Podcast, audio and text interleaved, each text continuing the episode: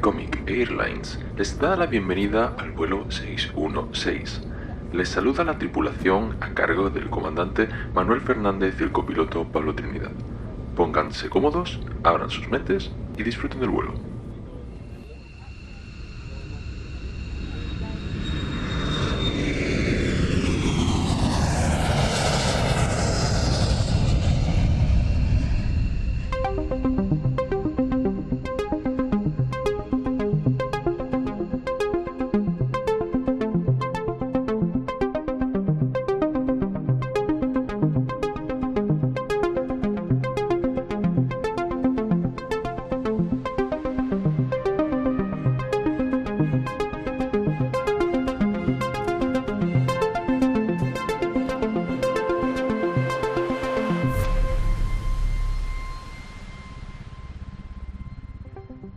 Bienvenidos a este vuelo 616. Ya estamos de vuelta y como siempre aquí a mi lado me acompaña el comandante Manuel Fernández. Hola Pablo, feliz año Pablo, feliz año a todos nuestros pasajeros. Efectivamente, año nuevo. ¿Cuánto tiempo? Parece que fue el año pasado cuando grabamos el último programa. Sí, la verdad es que se nos ha acumulado el, el trabajo. Estos tochales cada día vienen más cargaditos. ¿eh? Hombre que 12 números de Secret World y de la época tiene mucha lectura. Sí, además venimos de ese Daredevil que también nos metimos cuatro entre pecho y espalda. Sí, Sí, es que- nos pasamos, nos pasamos. Tenemos una declaración de buenas intenciones siempre que decimos cuál va a ser la siguiente lectura. no sabemos qué excusa poner porque es verdad, es mentira, porque yo en realidad me harto de leer muchísimas más cosas. en este mes me, me he liado a leer como un condenado. Así que esto es una excusa barata. No, la mía en, mi caso sí, sí he Ah, tardado, he tardado. He tardado. Pero Navidades, turrones por medio y demás, pues son los que nos hacen, los que nos hacen, pues, pues a otras cosas, que tenemos muchos vicios. Bueno, la verdad es que lo importante es hacer un programa de calidad como nosotros queremos hacerlo eh, y que estemos contentos con el resultado y creo que hasta ahora eh, como es. nos está saliendo. Y cuando nosotros nos sentimos preparados y a gusto, lo Ah, grabamos. aquí estamos. Aquí está. Bueno, pues hoy vamos a continuar con una tradición, bueno, con lo que esperemos que sea una tradición, porque en el número anterior pues dejamos que un oyente nos sugiriera una obra, le hemos hecho caso, le hemos invitado y lo tenemos aquí a Mariano Pérez Caro. ¿Qué tal? Hola, ¿qué tal? ¿Cómo Buenas. estamos? Muy bien. estoy emocionado, estoy emocionado de estar aquí. eh, que sepáis que va a ser la primera conversación que voy a tener sobre cómic en 15 años, que hace que de, de los cómics, así que nunca podía hablar con esto con nadie. Así que Bien, Mariano, bien, porque yo también fui aficionado solitario. Yo nunca tenía con quién hablar y ahora a la vejez nos hemos juntado. Habla con más gente que no ves, que están al otro lado, pero Sí. Pero aquí de la zona yo no tenía también tampoco con quién compartir. Y ahora mira, a esta altura de la vida, pues aquí estamos, Mariano. Eso gracias a las redes sociales, para que después las critiquen. Exactamente. pero hay, Bueno, que, hay que salir de ella. Hay que, hay que usarlas con mesura y con. y estás aquí en el vuelo 616, has escuchado las recomendaciones de la azafata, te has puesto el cinturón, todo correcto. Todo Sí. correcto. Vale, bien. Eh, Pues ponte el hilo musical con estos cascos. Pues bueno, mm, Volvemos a nuestra estructura de programa habitual, Sí. después del especial de Orígenes de Daredevil, que era un poco de todo ahí aglutinado, y volvemos a nuestras tres secciones, ¿no? Pablo? sí, hoy vamos a tener, vamos a volver a la pregunta del novato. Sí. Vamos a volver a volver a sentirnos pues unos mm, incultos en todo esto y vamos a hacer una pregunta. Eh, luego vamos a tener un avío que creo que nos va a ayudar un poquito a entender la, la obra que tenemos hoy entre manos, que es Secret Wars Ujú. del año 84 y que vamos a comentar al principio. Vamos a intentar sin spoilers, un poco dar algunos Sí, datos. una reseña sin spoiler para quien todavía no se la haya leído, aunque os hemos ido avisando tanto en el programa anterior como en redes sociales que os pongáis al día, pero quien no se la haya leído puede hacer ahí la parada y continuar más tarde. Y Sí. después ya sin perdón. No, pero además que ya a partir de cinco años desde que se publica una obra, una película o lo que sea, uno puede hacer spoilers.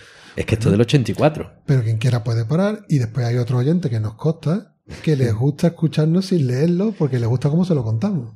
Pues nada, pues entonces viva el audiolibro. Audiolibros vuelo 616. bueno, pues nos metemos con la pregunta del novato. Vamos allá. Venga. La pregunta del novato.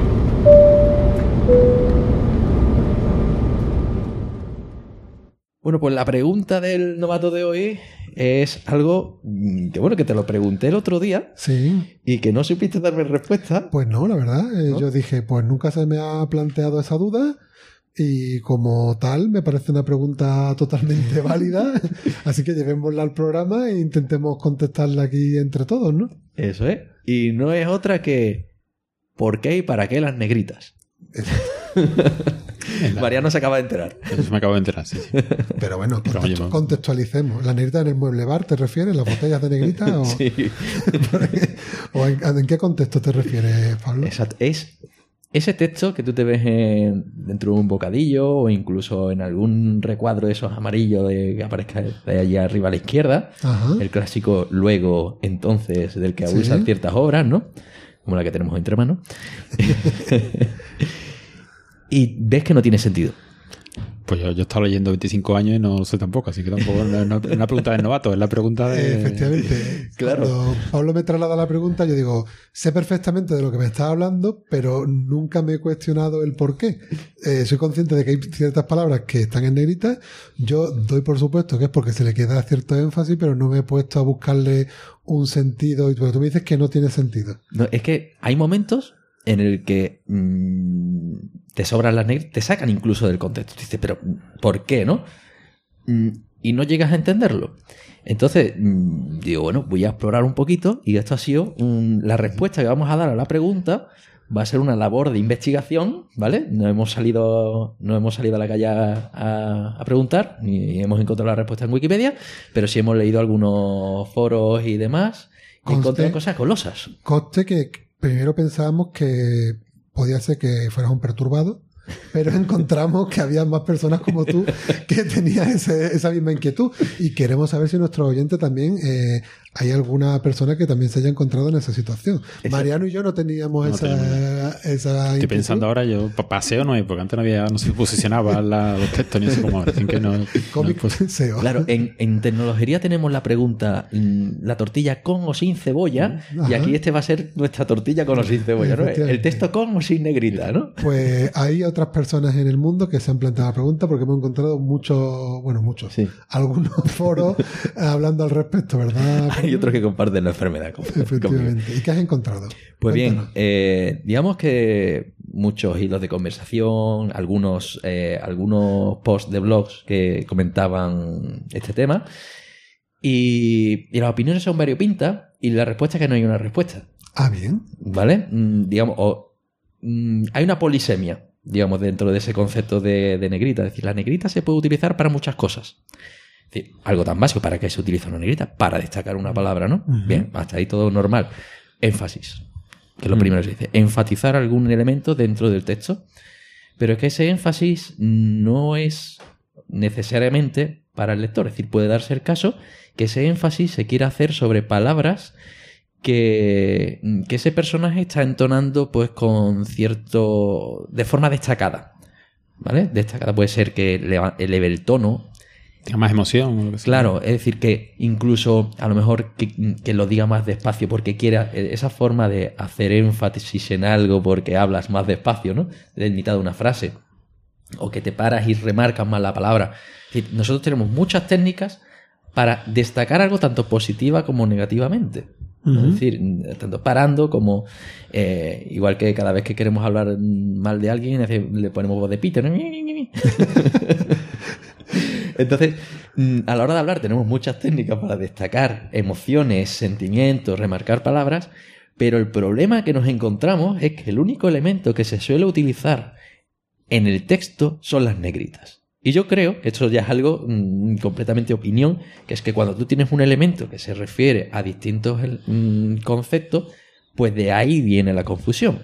Es decir, hay casos en los que tú lo ves por énfasis, sí, te encaja, es decir, es el elemento principal, pero hay ocasiones en las que te- se te están destacando palabras mm, aparentemente aleatorias, ¿no? Que, mm, que claro, que ahí está la otra vertiente, que dicen utilizar negritas para destacar los elementos del texto, aquellos elementos mínimos que te ayudan a leer en diagonal el texto para aquellos que les gusta recrearse en el dibujo y odian leer, ¿no? Ajá. Como para hacer una lectura rápida de Exacto. la. La lectura en diagonal, ¿no? Los elementos principales. Pero claro, cuando yo he intentado leer textos diciendo, oye, y, eh, sobre todo aquellos que tienen muchas negritas, ¿no? Y haciendo explícito esto me da cuenta, digo, ¿qué personaje para mí es el más, por ejemplo, muy histriónico, ¿no? El, el Joker. Y me encontré un ejemplo, buscando esto, de una viñeta del Joker, ¿no? Que yo todavía no hemos entrado en el mundo DC, ¿no? Lo tenemos ahora mismo, es un erial. Y yo no he leído nada más allá de ver Gotham, ¿no? La serie. No hace Pero... falta tampoco, no, ¿Eh? no hace falta tampoco leer, decir. No, eh, Mariano, eh, impugna, impugna eso, Mariano. Esto es un boca abierta a todos los cómics. Expulsado. Antes, como europeo también está muy bien, eh, que leerlo antes que, que DC. DC se puede quedar para el final. Madre mía, Mariano, Vale. te estás buscando muchos enemigos ahora mismo. Están las redes ardiendo ante ese comentario. Menos mal que tenemos el extintor cerca. No, no, es que no puedo permitir esto, Pablo. No puedo permitir ese comentario. Como, como se tiene que ir dentro de un rato, lo mejor no llegue si nos explayamos mucho, pues entonces se va a perder la parte final donde elegimos la próxima lectura y va a ser de cero. Ahora al final elegiremos algo de C para fastidiar a Mariano. bueno, Pues eso. eh, el entonces Joker usa mucha, estábamos con, mucha el, negrita, con el. Joker, ¿no? Y claro, que yo era negrita por todos lados, ¿no? Que es alguien como, eso, mm, que habla de una forma, pero claro, incluso un personaje que luego cuando tú lo ves en el cine eh, y tal, que tiene muchas expresiones, la negrita se te queda corta para todo lo loco que está, ¿no? Entonces, mm, digamos que esas son como las, las tres opciones. Digamos la negrita clásica, destacar un texto para enfatizar algo que real- realmente es importante, que es un mensaje hacia el lector. Lo otro es destacar palabras que está pronunciando de una forma un poco más relevante ese personaje. Y la otra opción que es mm, para la gente que le gusta el dibujo. Vale. Lee en diagonal. ¿Vale? Bueno, pues parece que sí había cierta lógica. El problema es cuando no se están mezclando, digamos, las tres y tú no sabes identificar cuál es cuál en. ¿Y, en has momento. encontrado si eh, la negrita la pone el, el tintador que está escribiendo o ya vienen en el guion? Eso no, no- no Mm. estará cla- tan claro. Claro, aquí se habla a veces de, de limitaciones en- de por qué negrita y no itálica, cursiva, ¿vale? Mm, claro, hay veces en las que la itálica, según la fuente que elijas, no destaca lo suficiente y por eso muchas veces nos encontramos la negrita itálica, es decir, se utilizan los dos para destacarlo más, incluso una fuente diferente, mm, o directamente la, la negrita, que suele ser lo más ef- efectivo, sobre todo en ediciones que el texto es más pequeño, ¿vale? Que ahí a lo mejor la negrita no. La negrita, perdón, la, la cursiva, pues no, no destaca mucho, ¿no? O que incluso puedes encontrar, claro, en lo que son las tipografías cómic, mm, suelen ser tipografías eh, handwriting, ¿no? De esto de que simular una escritura a mano. Entonces hay veces en las que puede tener una cierta inclinación, el slant, ¿no? Esta, Oye, aquí saco mi vena de, de tipógrafo. Bueno, está bien, ¿no? Pero, pero bueno, digamos que sí que, que son elementos de, de- Efectivamente, la cursiva también se introduce. ¿Vale?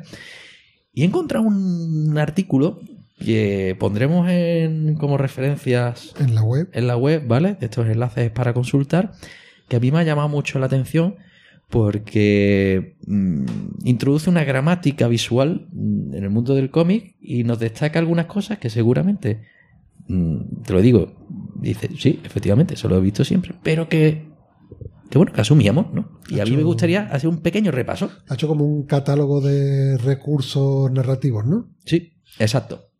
¿Vale? Si os parece, vamos aquí, al- no todos, no vamos a ser completos, sí, pero comenta alguno para Unos cuantos, ¿no? y después ya en la web quien quiera consultarlo en más detalle. algo que además nos hemos encontrado en esta obra, como es el asterisco. Ajá, sí. Ese asterisco que se suele utilizar cuando se hace mención a un evento que está fuera de esta grapa. ¿no? En este caso, como estamos en una obra Secret Wars, que veremos dentro de un rato, que son 12 grapas, son muchos números. mm, Sabe que la gente, pues a lo mejor, si tú estás haciendo mención en el número 7, algo del número 1, han pasado seis meses, ¿no? Entonces, claro, es mucho tiempo y para recordarte te dice, como sucedió en el número 1, ¿vale? En Algo que está en desuso, ¿eh? Yo eso ya Sí. últimamente no lo suelo ver, es más de cómic clásico. Mm. Pero bueno, estaba bien, ¿no? Sí, y yo es algo que además que es muy frecuente en, este, en esta obra que hemos visto hoy y que bueno, eh, Luego habla de, de esa negrita itálica, ¿no? Que sí que es un recurso que se utiliza en función de esto. Luego hay una. Las breath marks, ¿no? La- eh, las marcas de respiración. eh, que se utiliza, pues, eh, son como al lado del texto. Eh, como tres rayitas que se ponen, como si fuera una especie de, de exclamación al lado del texto, que es para indicar que se está susurrando. ¿Vale? Que se está hablando, hablando flojito. ¿Vale? Luego están los, eh, los bocadillos, estos que son de explosión, ¿no? Que tienen esos bordes dentados. Que están gritando, ¿entiendes? Claro, que eso es como, claro, el shout, ¿no? El, el que están gritando, ¿no? Porque, claro, normalmente el, mm, el cómic se escribe en mayúsculas. ¿No? Entonces está, o está gritando todo el tiempo. claro, es decir, las mayúsculas como recurso mm, para indicar la voz alta mm, o el énfasis no, se puede utilizar. Incluso, eh, que no sé si está por aquí en este listado, me he encontrado que cambiando la fuente cuando se hace la negrita, hay veces que se utiliza otra fuente distinta y esa fuente incluso puede ir en minúsculas. ¿Vale? Utilizar las minúsculas mayúsculas. Así que, para gustos colores, ¿no? Mm, luego ya sí que habla de algunos bocadillos que se introducen en el borde, eh, que incluso lo mm, incorporan el borde de- como parte del bocadillo, ¿no? que ya, ya se discute un poco técnicas visuales de lo bien o mal que el maquetador ha trabajado, ¿no?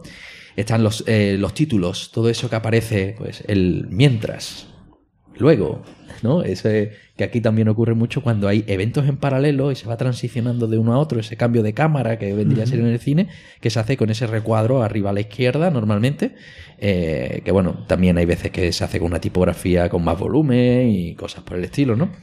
Luego se habla incluso de la, de la I, ¿no? Eso en inglés, claro que, y aquí voy a, mm, voy a desviarme un poco, la I, que en inglés es el yo, el I, ¿no? Mm, Cuando se, se utiliza como pronombre, se pone con, con la barra, es decir, esa I latina, no solo el palo vertical, sino las dos barras horizontales, ¿no? Sans. Eh, pero en el. Exacto, sans. no, ahora, serif, el serif. Serif. Sans es sin serifa, Sí, sí. ¿no? La serifa, Sans, coño, claro. sí. Menos mal que lo ha dicho. La serifa, pero luego en mitad del texto la I no lleva serifa. Ujú. Es un palo. ¿Vale? ¿Y qué es lo que ocurre? Que aquí me hizo a mí pensar, digo, las negritas, cuando se traducen, se pueden dispersar. Y entonces ya la traducción de las negritas tengo en ocasiones serias dudas de que se haga correctamente. Y que ese énfasis, a lo mejor en una traducción pues más mm, bulk, ¿no? De estas que van, que se hacen en- por bloque y demás, y con menos cariño mm, y sin contexto, pues se pueda perder la negrita o que la negrita pues mm, te saque más de tus casillas y ocurra como esos chistes en Los Simpsons que no los coges hasta que los traduces de vuelta al inglés, ¿no? Claro. Y, y bueno, por ahí mm, lo dejo para la reflexión, ¿no? Luego la doble, la doble barra, el doble guion, ¿no? Que se utiliza para eh, mm, eh, ese como ese final colgando que queda de una frase no terminada, ¿no? Que en inglés no se utilizan los puntos suspensivos, nosotros normalmente los utilizamos. Luego se, bueno, las elipsis, eh, elipsis, digo, perdón, los puntos suspensivos, ¿no? Que se utilizan muchas veces para dividir un bocadillo en dos. Hay veces que puede haber una pausa entre un bocadillo y otro, pero que es un elemento de conexión, se utiliza al final de una frase y al principio de otra. Eh, cuando hay un lenguaje, un idioma extranjero o que puede estar ya traducido per se, para evitar ese asterisco y tener la traducción al pie, se utiliza el mayor menor, ese- esas llaves.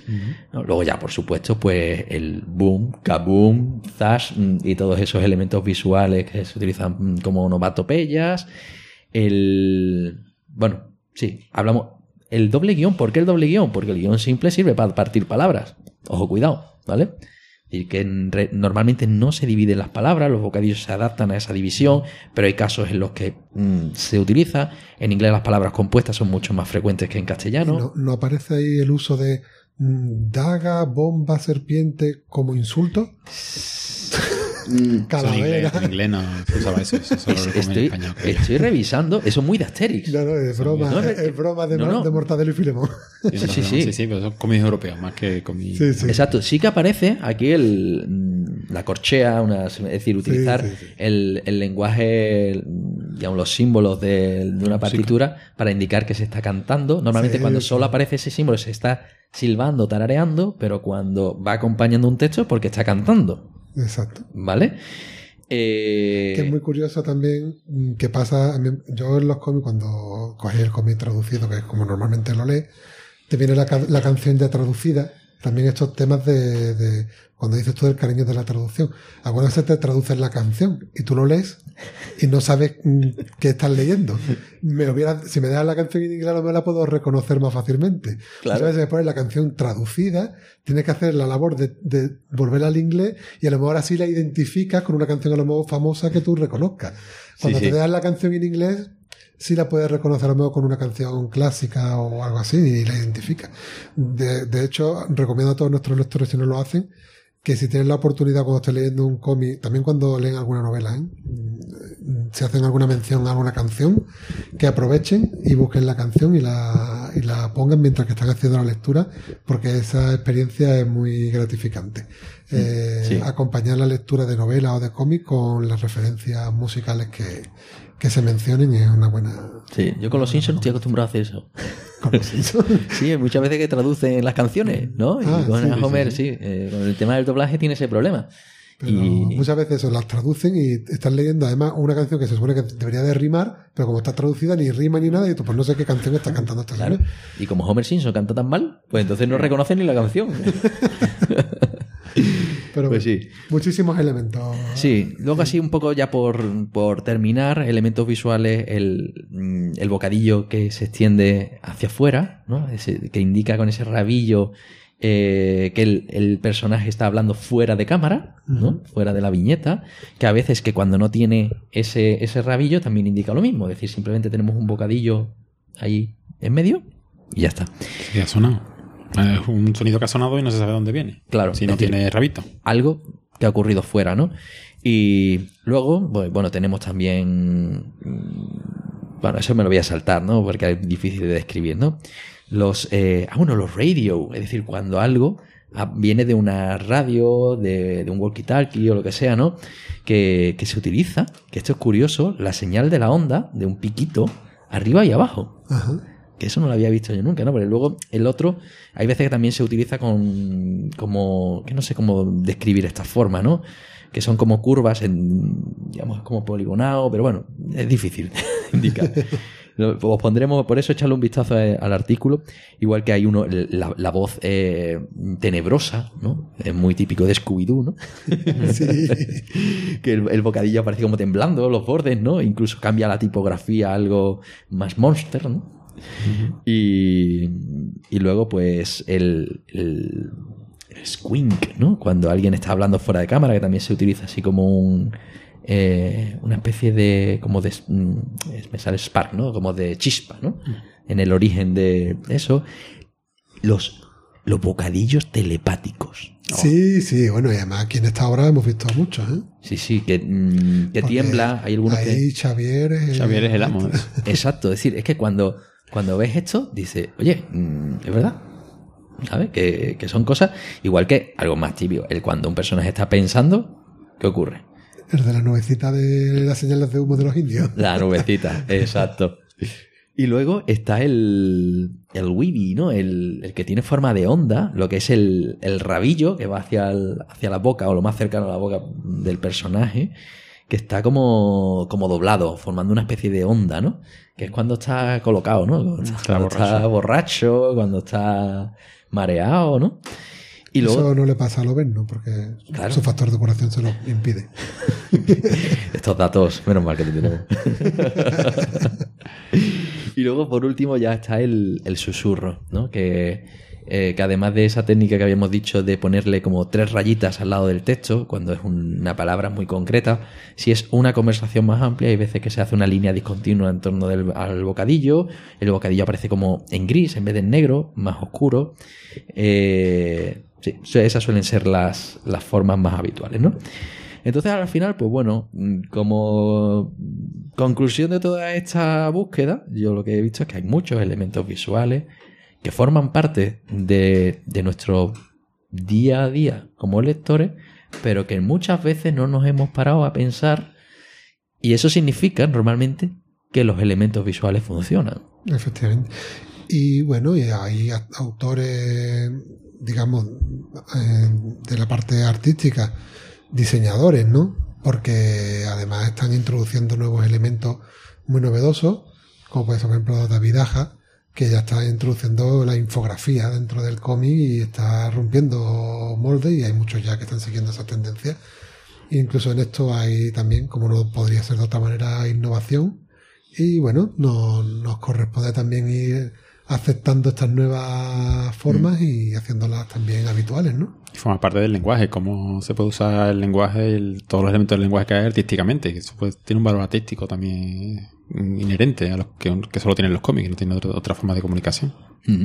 Pues fíjate tú, tu pregunta, que, que, que prácticamente te pusimos de, de demente, nos ha llevado a un catálogo bastante interesante porque de hecho son elementos comunes a Marvel, DC, europeo en general. Sí. Que, que bueno, que cada uno tiene su guía de estilo también, ¿no? Sí, Y- después hay algunos que predominan más. El, el telepático, eso es mortadelo, no se da. Pero bueno, que es una, una información que al final ha resultado bastante interesante, Pablo. Sí, pues la verdad es que me ha gustado el, el resultado final. Yo creía que, que iba a dar para poco, pero, pero sí, no estoy tan loco. Pues te lo agradecemos, Pablo. Hoy has sido tú el maestro. Qué bien. Qué gusto me he quedado. Eres, eres el maestro en tu vida profesional día a día, pero hoy, hoy en Buenos Aires no sois también. Y bueno, ya, ya habrá algún lector, algún oyente que nos baje los humos, pero bueno, eh, si tenéis, no, sí, seguramente no, no queremos que esto sea una lista completa.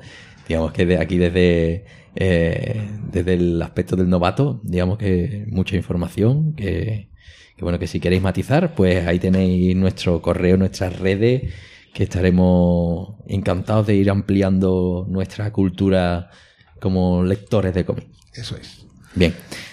Pues nada, con esto ya vamos a meternos en la, en la siguiente sección, ¿no? Otro clásico ya de nuestra estructura de programa, que es la bio de personaje. Eso es, Pues volvemos a los bio. A continuación, la bio.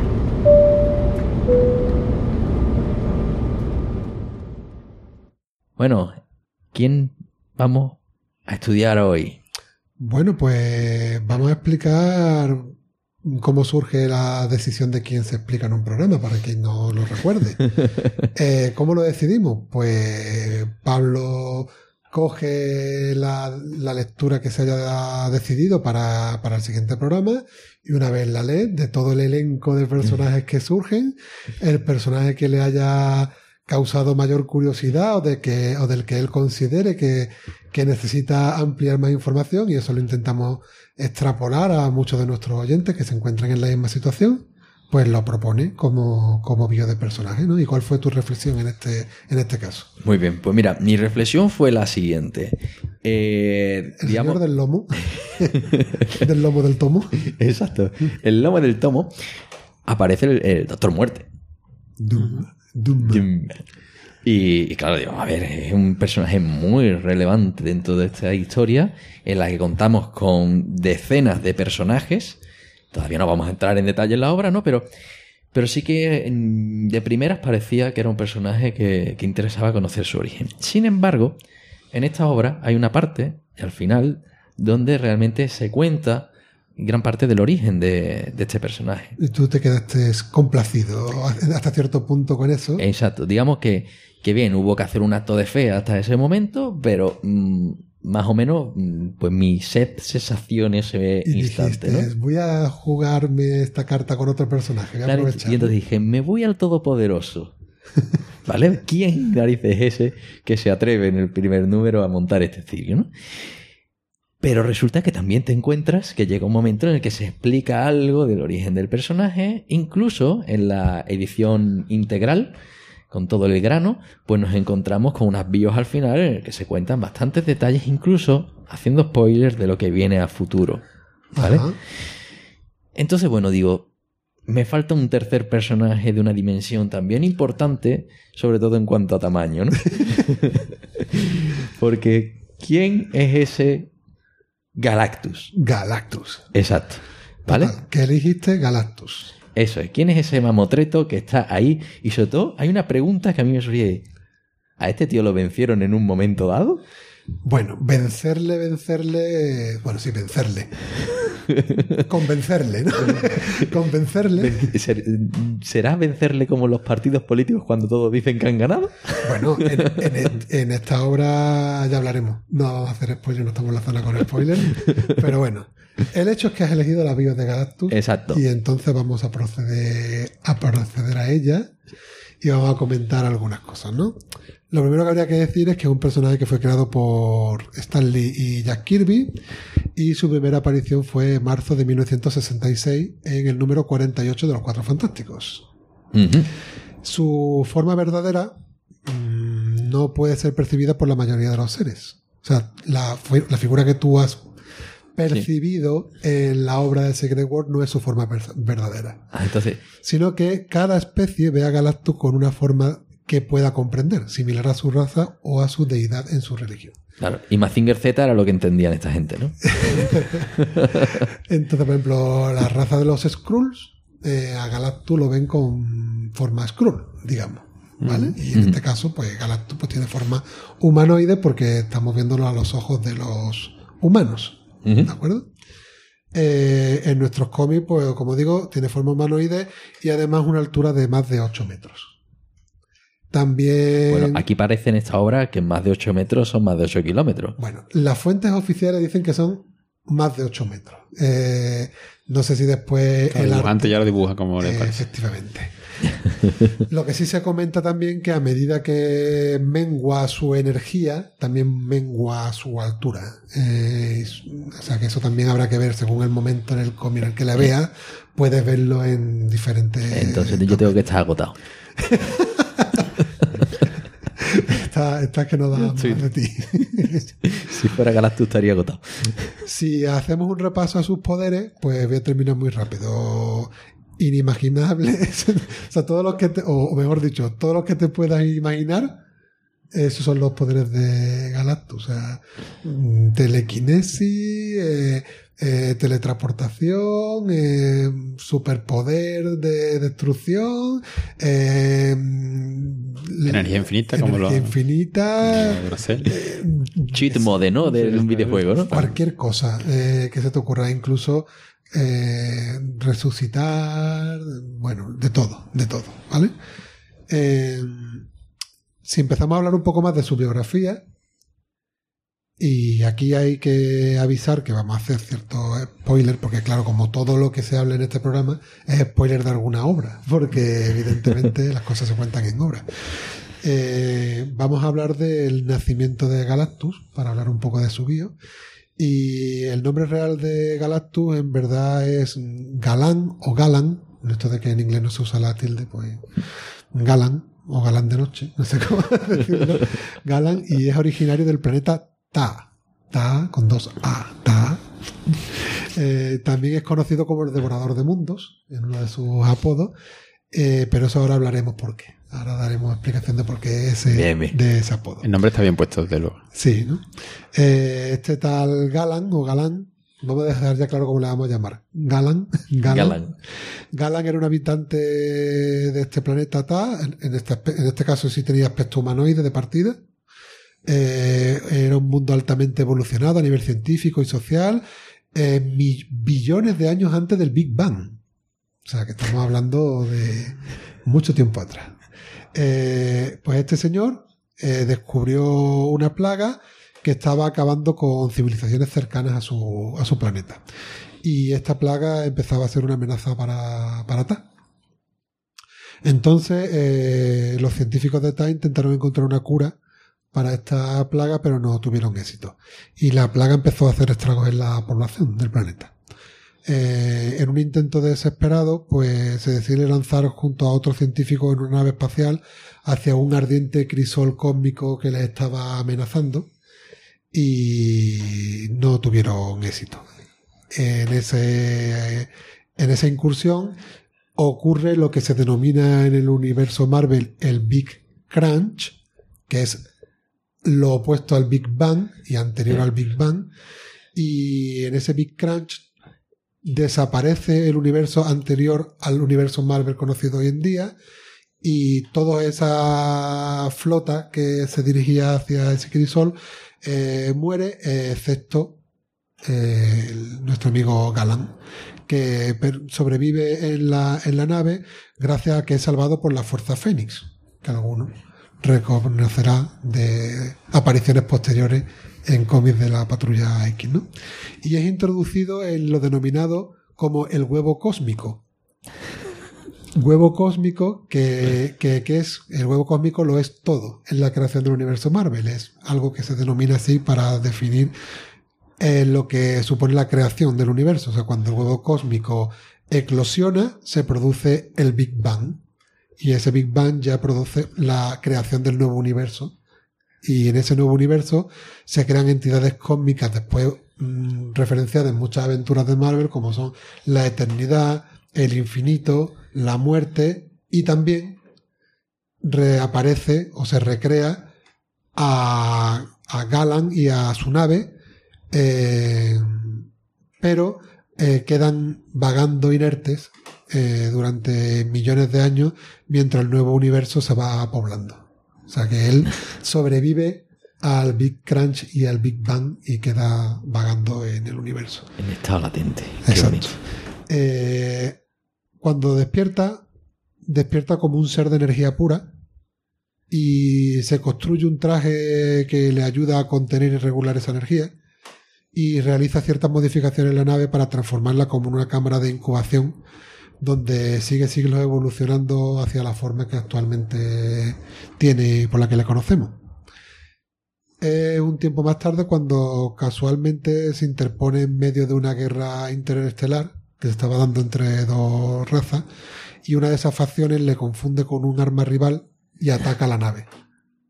Y en ese momento, eh, por primera vez, se autodenomina como Galactus, mm, se enfurruña, digamos, y acaba con ambas facciones y acaba consumiendo la bioenergía de ese planeta. Eh, digamos que se da cuenta, entiendo, de que al él usar la energía que requiere para acabar con esa batalla y vencer a esas dos facciones, requiere de eh, alimentarse para saciar una hambre cósmica que le surge y, requiere de, de acabar con, esas dos, con esos dos planetas. Desde ese momento él va alternando etapas de siglos sin alimentarse con otras que necesita localizar planetas de los que nutrirse. En los que al principio esos planetas son deshabitados, pero sí tienen que tener capacidad de creación de vida. Si no, no tendrían esa bioenergía que él requiere, no vale un yermo. Eh, pero con el paso del tiempo, eh, el hambre va a más y tiene que empezar a alimentarse de planetas que también están habitados. Y siempre con el pensamiento él como de un remordimiento de que algún día va a poder compensar el daño causado concediéndole al universo mucho más de lo que él está arrebatando. Este- esto me suena a una dieta, sentimiento de culpa. Ser yo la dieta Dukan, ¿no? De solo. Ya nos vamos solo acercando. Proteína animal, ¿no? Eh, sí. Si no tiene proteína animal, no. No, come pa- tiene mucha energía para necesitar algo grande como un planeta para alimentarse. De Yo, yo creo que tiene una depresión. No, no, claramente, y por de- eso come. De hecho, es un personaje que tiene una tristeza muy grande de, de soledad. De soledad. Y de este sentimiento de culpa, de algún modo. Es un poco más adelante cuando ya introduce un elemento más conocido quizá por todos, que es un sistema más eficiente de localización de, de planetas con energía vital, que es su sistema de Heraldo, que le ayudan a localizar estos, estos planetas. Uno de ellos, el más conocido, es Silver Surfer, Estela Plateada, que fue el que acerca a Galactus a la Tierra. Pero esa historia ya merece ser contada en otro momento y en otro Con otro charla. episodio y ya dándole a lo mejor quizás su sitio a Silver Surfer, quizás aprovechando esa, esa ocasión. Pero esa sería, digamos, la, la bio de, de Galactus. Qué bien. ¿Qué te ha parecido, Pablo? Yo creo que los humanos son el helado de vainilla que se toma Galactus en el sofá. ¿no? Y esa es un poco la, la clave de que ganar tú se le pueda resolver los problemas que plantea en casi toda su saga cuando aparece Galactus. Que en realidad Galactus no nos, no le echa cuenta a los humanos ni a los héroes ni le interesa nada, pero si son capaces de desviar su atención o son capaces de darle otra cosa más interesante de lo que está, pues así se le gana grato, pues, respondiendo a tu pregunta de antes. De hecho, en muchos sitios se dice que no se le puede considerar ni un héroe ni un villano. Es una entidad cósmica que tiene un- unas cosas que tienes que hacer. eh, Como la gravedad, eso sí como o la sí. naturaleza y no se le puede considerar que esté haciendo el mal. Y hay que darle de comer de vez en cuando. Está como manteniendo un equilibrio en el universo. Claro, claro, que darle de comer. Que Lovecraftiano todo, ¿no? Este es como uno de los un antiguo que hay que alimentar, que hay sectarios eh, invocando, invocándolo y dándole de comer para mantenerlo a El- raya.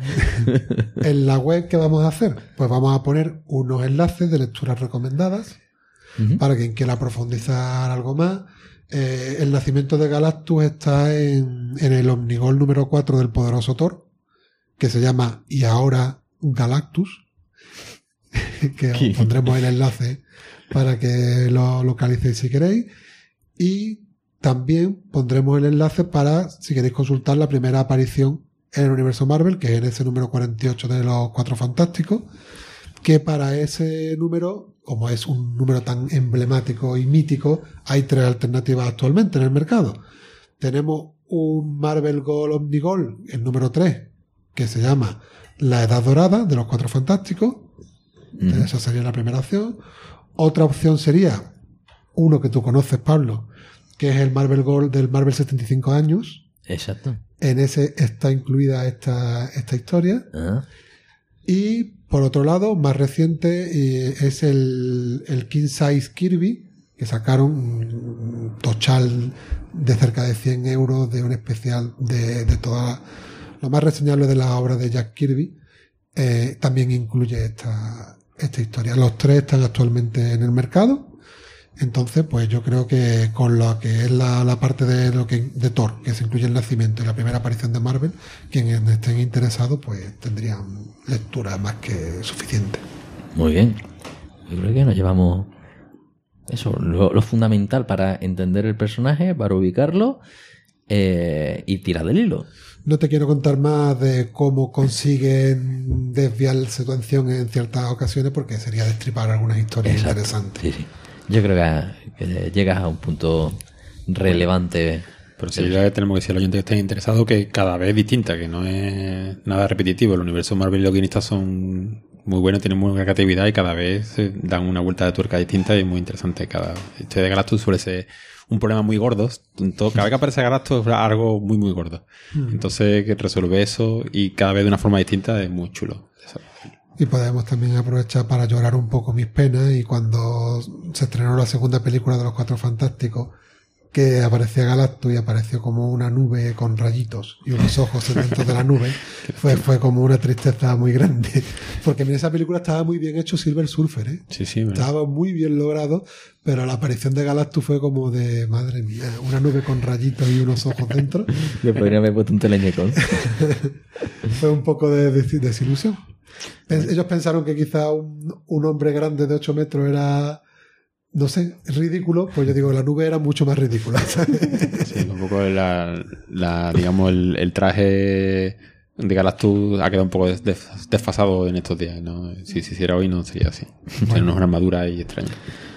Pues sí, que recuerda a Mazinger. Pues nada, eso ha sido el avión. Así que, Muy bien, pues yo creo que ya estamos en un buen punto para meternos en, en el club de lectura. ¿no? allá vamos.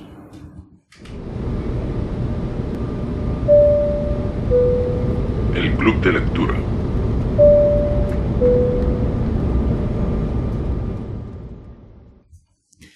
Bueno, aquí estamos. Eh, tochales Emma, ¿no? Preparados para, para destripar esta... Bueno, Primero no. primero no. para de- Primero no, que ya se, han ido ya 50 oyentes. para destripar sin spoilers primero y ya Ah, luego vale, pondremos el aviso con spoiler esta, esta obra. Y antes de empezar, decir que hemos colgado en, en Twitter, que si no nos seguís os recomendamos arroba vuelo 616, fantástico, y hemos colgado una foto con todos los ejemplares que tenemos hoy entre manos. Que y- no se, no se nos ha dado una situación No, así hasta hoy, la primera vez. que esto es asombroso porque yo tengo mm, la versión integral que podéis encontrar ahora mismo en tiendas del Marvel Heroes, ¿vale? Que es una edición pues que se ha modernizado con respecto a la que tienes tú. Sí, Que es la de Forum. La, edición de, de Forum, que no tiene los what if y los extras, sino que se limita a los 12 números de la, de la colección, pero sí es tapadura, Eso es. Y luego la grapa. Alucinante. que las ha traído Mariano. Sí. Pero además, cuéntanos, Mariano, ¿de dónde las has rescatado? Pues lo he rescatado de, de donde tengo yo mi colección de cómics, que es en casa de mi madre, en Triana. Y eh, la busqué allí cuando teníamos que hacer este programa. Busqué a ver si la tenía o me la había llevado a otra casa que tenemos. pues, y allí estaba. Está perfectamente mm, cuidada. Si se puede leer, la he podido leer perfectamente desde el año ochenta y tanto. Qué maravilla. Y está estupenda. Y tenemos que decir que, que lo he visto también ahora, lo vi cuando lo leí, que, que tiene dentro un pequeño historia de Caballero Luna también, de cinco o seis páginas en cada número de Caballero Luna. Sí, sí, sí. Así se editó por primera vez aquí. Y nos ha servido incluso para ver in situ diferencia entre una edición y otra, tanto en, Sí. en los colores, que hemos visto que está la técnica del coloreado con puntos en la grapa y en forum y en el integral no, pero incluso en el coloreado por puntos de grapa y forum se aplican diferentes colores, hay cambios en los colores. Que además el más llamativo es Galactus. Sí, hay en el de grapa hay un momento que sale Galactus de amarillo en vez de de morado. Sí. Y alguna cosita más que hemos visto por ahí. La de- técnica que se hacía también ante los cómics, que ya no se hace, que es poner en la, en la su- parte superior izquierda la carita de los héroes que salían, porque antiguamente se compraban los, los cómics por quien si salía alguien que a mí me gustaba. Entonces sale la carita de Spider-Man, de Thor, de Lobezno. De, Correcto. Y eso ya no, ya no se, se usa esa técnica de venta que se usaba antes. Eso, es, eso lo vimos con el Daredevil número uno, que leímos la portada, ¿no? Y que se apoyaban otros personajes. De no lo vas a creer, el clickbait, ¿no? Sí, Versión sí, portada, ¿no? También hemos comprobado la- las traducciones, que por ejemplo en las ediciones de Forum se refieren a, a Hulk como la masa, en cambio en la de Pablo ya se refieren a él como Hulk. Y, y no solo en los nombres, sino que incluso em, en el texto en sí mismo la, la forma de expresarse es diferente. Sí. Está totalmente cambiado eh, el texto. Sí, porque la tinta es mucho más gruesa en, la- en las dos ediciones de grapa y el primer tomo. Se ha hecho una corrección en el entintado, en la Sí. versión integral. O sea, cosas que, que, que tú estás leyendo por ahí por los blogs y cosas, lo hemos podido ver in situ y ha sido una, una experiencia bastante Sí, chula. que, que además, claro, el, la tinta, al, al ser más gruesa, el texto ocupa mucho más y es mucho más breve y te encuentras, pues claro, que la narrativa que tiene esta obra, que es una obra con mucho texto, Sí. Mm, pues es muy diferente entre la versión de Forum y la nueva versión, que al, al ser más fina la tinta, pues las fuentes son mucho más delgadas, más estilizadas y menos, menos vastas. ¿no? Pues sí.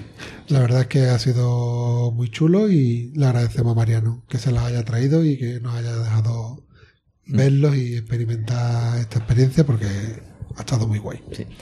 Pues, bueno, hablando un poco más del integral, que lo has dicho así un poquito por encima, que es lo que se puede encontrar en el mercado, al transicionar de un número a otro sí que aparece esa portada del, del cómic original, en este caso la versión americana, que viene el precio en céntimos, no en pesetas como los que tenemos aquí delante, y, sí que vienen esa- esas cabecitas arriba a la izquierda, que las podéis ver en esa versión integral.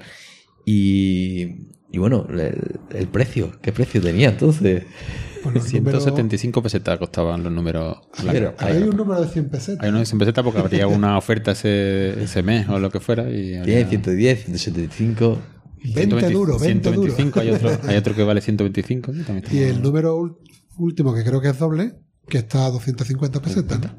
Sí, en el número, estoy viendo aquí, en el número 9 hay un, hay un texto que pone incluido el extraordinario portfolio de Bill Sienkiewicz, que es un, también un editor clásico que dejó los cómics hace tiempo, pero era un, un- un dibujante con mucha personalidad y muy distinto a todo lo que había en esa época.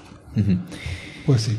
Y bueno, y en esta obra, eso es lo que tú has comentado, los What Ifs, que fueron obras que salieron años después que, que son una un what if, ¿no? Que hubiera pasado si.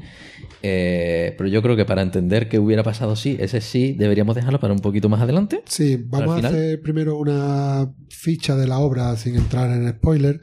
Decir que, como estamos comentando, es una obra de 12 números que se publicaron entre mayo del 84 y abril del 85. El guion es de Jim Shooter y el dibujo es principalmente de Mike Zeck, aunque hay algún número también dibujado por Bob Layton, ¿no? Decir que Jim Shooter era, además del guionista en esta obra, era el director editorial de Marvel en la época y acababa de recibir una propuesta de Mattel, sí, Mattel, la casa de juguetes y muñecos de acción, para crear una colección de muñecos de héroes de villanos, bases y vehículos. O sea, entended eh, que quiero trasladarlo para quien no sepáis la historia, que lo sepáis bien. Es Mattel la que llega a Marvel con la idea de hacer una colección de héroes, villanos, bases y vehículos antes de que exista la idea de hacer Secret Wars, ¿vale? O sea, estábamos en Mattel vendiendo las figuritas de He-Man por aquella época, los Masters del Universo, y ellos dicen, oye, hacemos figuritas de, de Marvel. Entonces le trae la idea y Shooter pues le encanta la idea, se entusiasma y él se pone a los mandos de hacer una historia eh, eh, con el- siendo el, el mismo eh, el guionista, ¿no? Eh, pondremos en la web un enlace para que veáis imágenes, para que no tengáis el integral que tiene Pablo, que el integral sí trae artículos Sí. sobre los, los muñequitos, yo en mi, en mi edición no lo tengo. Pondremos un enlace en la web para que veáis cómo eran los muñecos, las bases, los vehículos y, y demás, ¿no? Yo Se, aquí. se dice que Shooter guionizó esto porque no encontró en una primera prospección a nadie que se atreviera a meterse en este jaleo. O sea, no, no sé si será verdad o una leyenda, pero Pues, se- se- Lo que sí es que los muñequitos fueron. Eh, algunas veces metieron muñequitos que después no salen en la obra. O sea, se metieron a Daredevil, por ejemplo, en los muñequitos y después no estaba. Los vehículos no coinciden después con los que están en la obra, ni las bases. O sea que, bueno, Sí, para, inspirados en. para entender toda esa época juguetera, ¿no? Yo recomendaría una serie de Netflix que se llama The Toys That Made Us, ¿no? Ah, los sí. juguetes que nos hicieron, bueno, una traducción o que nos definieron, ¿no? Realmente. Porque Toys R Us estaba ya cogido, ¿no? Exacto. Aunque está en liquidación, por cierto. Eh, y venden la marca. Y, y bueno, hay uno sobre la guerra de las galaxias, en el que hablan de todos los juguetes. Y, y en ese contexto, pues hay distintos players, ¿no? Y uno de ellos también está He-Man, G.I. Joe, que forman la primera temporada. Que G.I. Joe también te metes en, el, en la época de los muñecos de, de guerra, de acción de guerra. Sabes que de todo eso yo tengo colecciones en casa, ¿no? Yo te lo podría enseñar a ti, Pablo. ¿Sí? Sí. Madre mía. Los vicios de uno en uno, por favor. y luego si tenemos eh, Star Trek, Transformers, y la verdad que te da una perspectiva muy interesante y sí que se habla de muchos de, lo- de las empresas, ¿no? De Mattel y cuál era la otra que... Hasbro, quizás. No. Vender, Ese, vender. sí. Vender Y- que había sacado muñecos de DC en aquella época, entonces Exacto. por eso Mattel quiso sacar. Sí, de hecho eran anteriores a estos de la Secret. Ujú, sí, sí. Y Kenner era, ¿no? También el... había, había mucha gente haciendo, haciendo juguetes por aquella época, ¿no? Entonces, y claro. hay que decir que no hemos avanzado nada desde los años 80 ahora porque eh, ahora para los Reyes mi mujer me ha regalado un, una armadura de Hulkbuster, o sea, de Iron Man gordo, como le dice mi, mi, mi- con Hulk dentro, que eso no sale en la película Infinity War, no sale en la película, que estará grabado seguramente, pero al final decidieron quitarlo y el muñeco y el juguete ha salido sin salir en la película, igual que en los años 80 con Secret War. Y mira que ahora se usan los anuncios de juguete para descubrir spoilers futuros de películas. Efectivamente. Que dicen, mira, en el catálogo tal ha salido tal personaje con... el-". No quiero contar más para no hacer yo spoiler, pero que pasan cositas de estas. Pero bueno, seguimos, ¿no? Oye, estoy mirando aquí Sí. las fotos de, los de los juguetes de la época que vienen hechos. Sí. Eh, los, los buenos llevan paquete y los otros no, tío. Claro, los malos no. Es alucinante. A la gente le gustaba mucho el de... Tuvo mucho éxito en la época el muñeco del Doctor Octopo, con esto de, de la... De los tentáculos, Los tentáculos, daba sí. mucho juego. Hombre, Sí, sí. Daba sí, mucho juego. Daredevil rojo, Spiderman negro, fantástico, sí. Bueno, seguimos. Y Eh, helicópteros y demás que no aparecieron nunca. El caso es que que, mm, Shooter se pone a los mandos de la, de la idea y él lo que, lo que quería era es que lo que ocurriese en la historia tuviera impacto en las series originales de los, de los personajes que, que participasen. Y para ello se apoyó en su mano derecha en la época, era Tom DeFalco, y idearon que en todas las colecciones se presentara el evento. Y en el número siguiente volverían del mismo con ciertos cambios. O sea, eso es de un mes para otro. O sea, en un mes mm, se presenta el evento y el mes siguiente, cuando tú compras tu cómic de la grapa de serie regular, ya han vuelto. Y si los lectores querían saber qué había pasado, tenían que leer lo ocurrido en las páginas de la Secret World. ¿Vale? Eso como estrategia de marketing tampoco está No. nada mal, ¿verdad? Es un paréntesis, es donde antes compraba uno, ahora compras dos. Mínimo. Bueno, tenías que comprarte 12 en este caso, pero... No, pero me, me refiero a decir. Por una- colecciones. Una, un, claro, es decir, Ah, eh, sí, bueno. bueno, realmente si estabas en N colecciones, ahora es N más uno. Sí, sí, sí, sí. Más todo lo que surja por ahí en medio, claro, que al final esto es un... Sí, pero que imaginaros, ¿no? La, lo que se provocó en esa época de llegar el mes siguiente y ver que tu colección había cambiado. Porque de hecho después en la parte con spoilers relataremos todos los cambios que se produjeron. Y bueno, todo el mundo se tuvo que tirar de cabeza aquí, ¿no? Para saber si eran completistas como yo. Sufrieron mucho, ¿no? Bueno, la cosa es que rompió las cifras de venta de la época, fue el comic book más vendido en 25 años y además introdujo la idea que se mantiene hasta hoy de unir a héroes y villanos en un evento crossover anual. Aunque hay que decir que no fue la primera vez que se unieran todos los héroes en una misma historia autoconclusiva, ya que la primera miniserie de Marvel ocurrió en 1982 y fue la llamada Marvel Super Hero Contest of Champions, ¿vale? Que pondremos el enlace de referencia en la Sí. web para que la conozcáis. Yo también tengo la edición de forum de, de, de Contest of Champions. Contienda de campeones, ¿no? Que lo. Los combates clásicos. Qué bonito. Eh, ahí la única diferencia, que hemos estado comentando antes fuera de micro con Mariano, ¿verdad? Que, que lo que pasaba es que es una historia conclusiva que además no tenía impacto en la serie regular. Exactamente, no cambió el universo como, como la Secret World, que sí cambió todo. Efectivamente, y además se peleaban entre ellos. Eran combates uno contra uno, tipo Street Fighter, de diferentes sí. personajes. Era para responder a la pregunta, ¿quién más fuerte, Spiderman o Capitán América? Pues Sí. ahí lo podía ver. Tiene su gracia. Hombre, como obra para atraer, la verdad es que tiene poca chicha porque argumentalmente Claro, pero mm, realmente el origen de Daredevil que vimos en el episodio anterior era eso. eran combatitos mensuales Era- con diferentes era- personajes. exacto. Sí, pero era con rivales así de medio pelo. Ahora la cosa Claro. era quién gana, no me acuerdo, un enfrentamiento, pero imagínate. Culo la cosa, el clásico. Hulk la cosa. Y ese combate te lo resuelven ahí en esa obra. Y se mojan. Claro, eso. Joder. Ahí ya te han entrado ganas de saberlo, ¿no? Eso es como el WrestleMania, ¿no? Como el- más adelante, igual mismo. más adelante los lectores no se quedan ahí y quieren saber quién gana. Eh, yo qué sé, Batman o Iron Man. Y entonces ahí ya surgen los crossover entre editoriales. Claro. Claro. ¿Y hay reglas? Es decir, no puedes coger una silla y partirse la espalda al otro. Eso está prohibido y te descalifican. como Bueno, el- hay también entidades cómicas por ahí metidas. Bueno, algún día, Joder. quién sabe, quién sabe, Pablo. bueno, el caso. eh, en España la primera vez que se publica esto lo publica Forum y los niños de aquella generación, nos puede aquí comentar Mariano, recibieron la portada del número uno como un gran acontecimiento, porque estaban todos los héroes ahí presentes. Lo que sí es cierto que muchos héroes de los que se conocían en aquella época en España no estaban. Por ejemplo, Daredevil no estaba presente en el evento y se le echó de menos. Y sí que aparecían otros que en aquella época no eran conocidos como la Patrulla X. La Patrulla X en España no se le conocía y aparecían en, en el evento, ¿no? Aunque sí que la Patrulla X había sido mencionada para los que sí conocían en aquella época los cómics de Spider-Man. Spider-Man se había enfrentado a Juggernaut y Juggernaut había hecho una mención a la Patrulla X y ya estaban los niños de la época como con el radar puesto de quién eran ¿De esos, ¿no? es?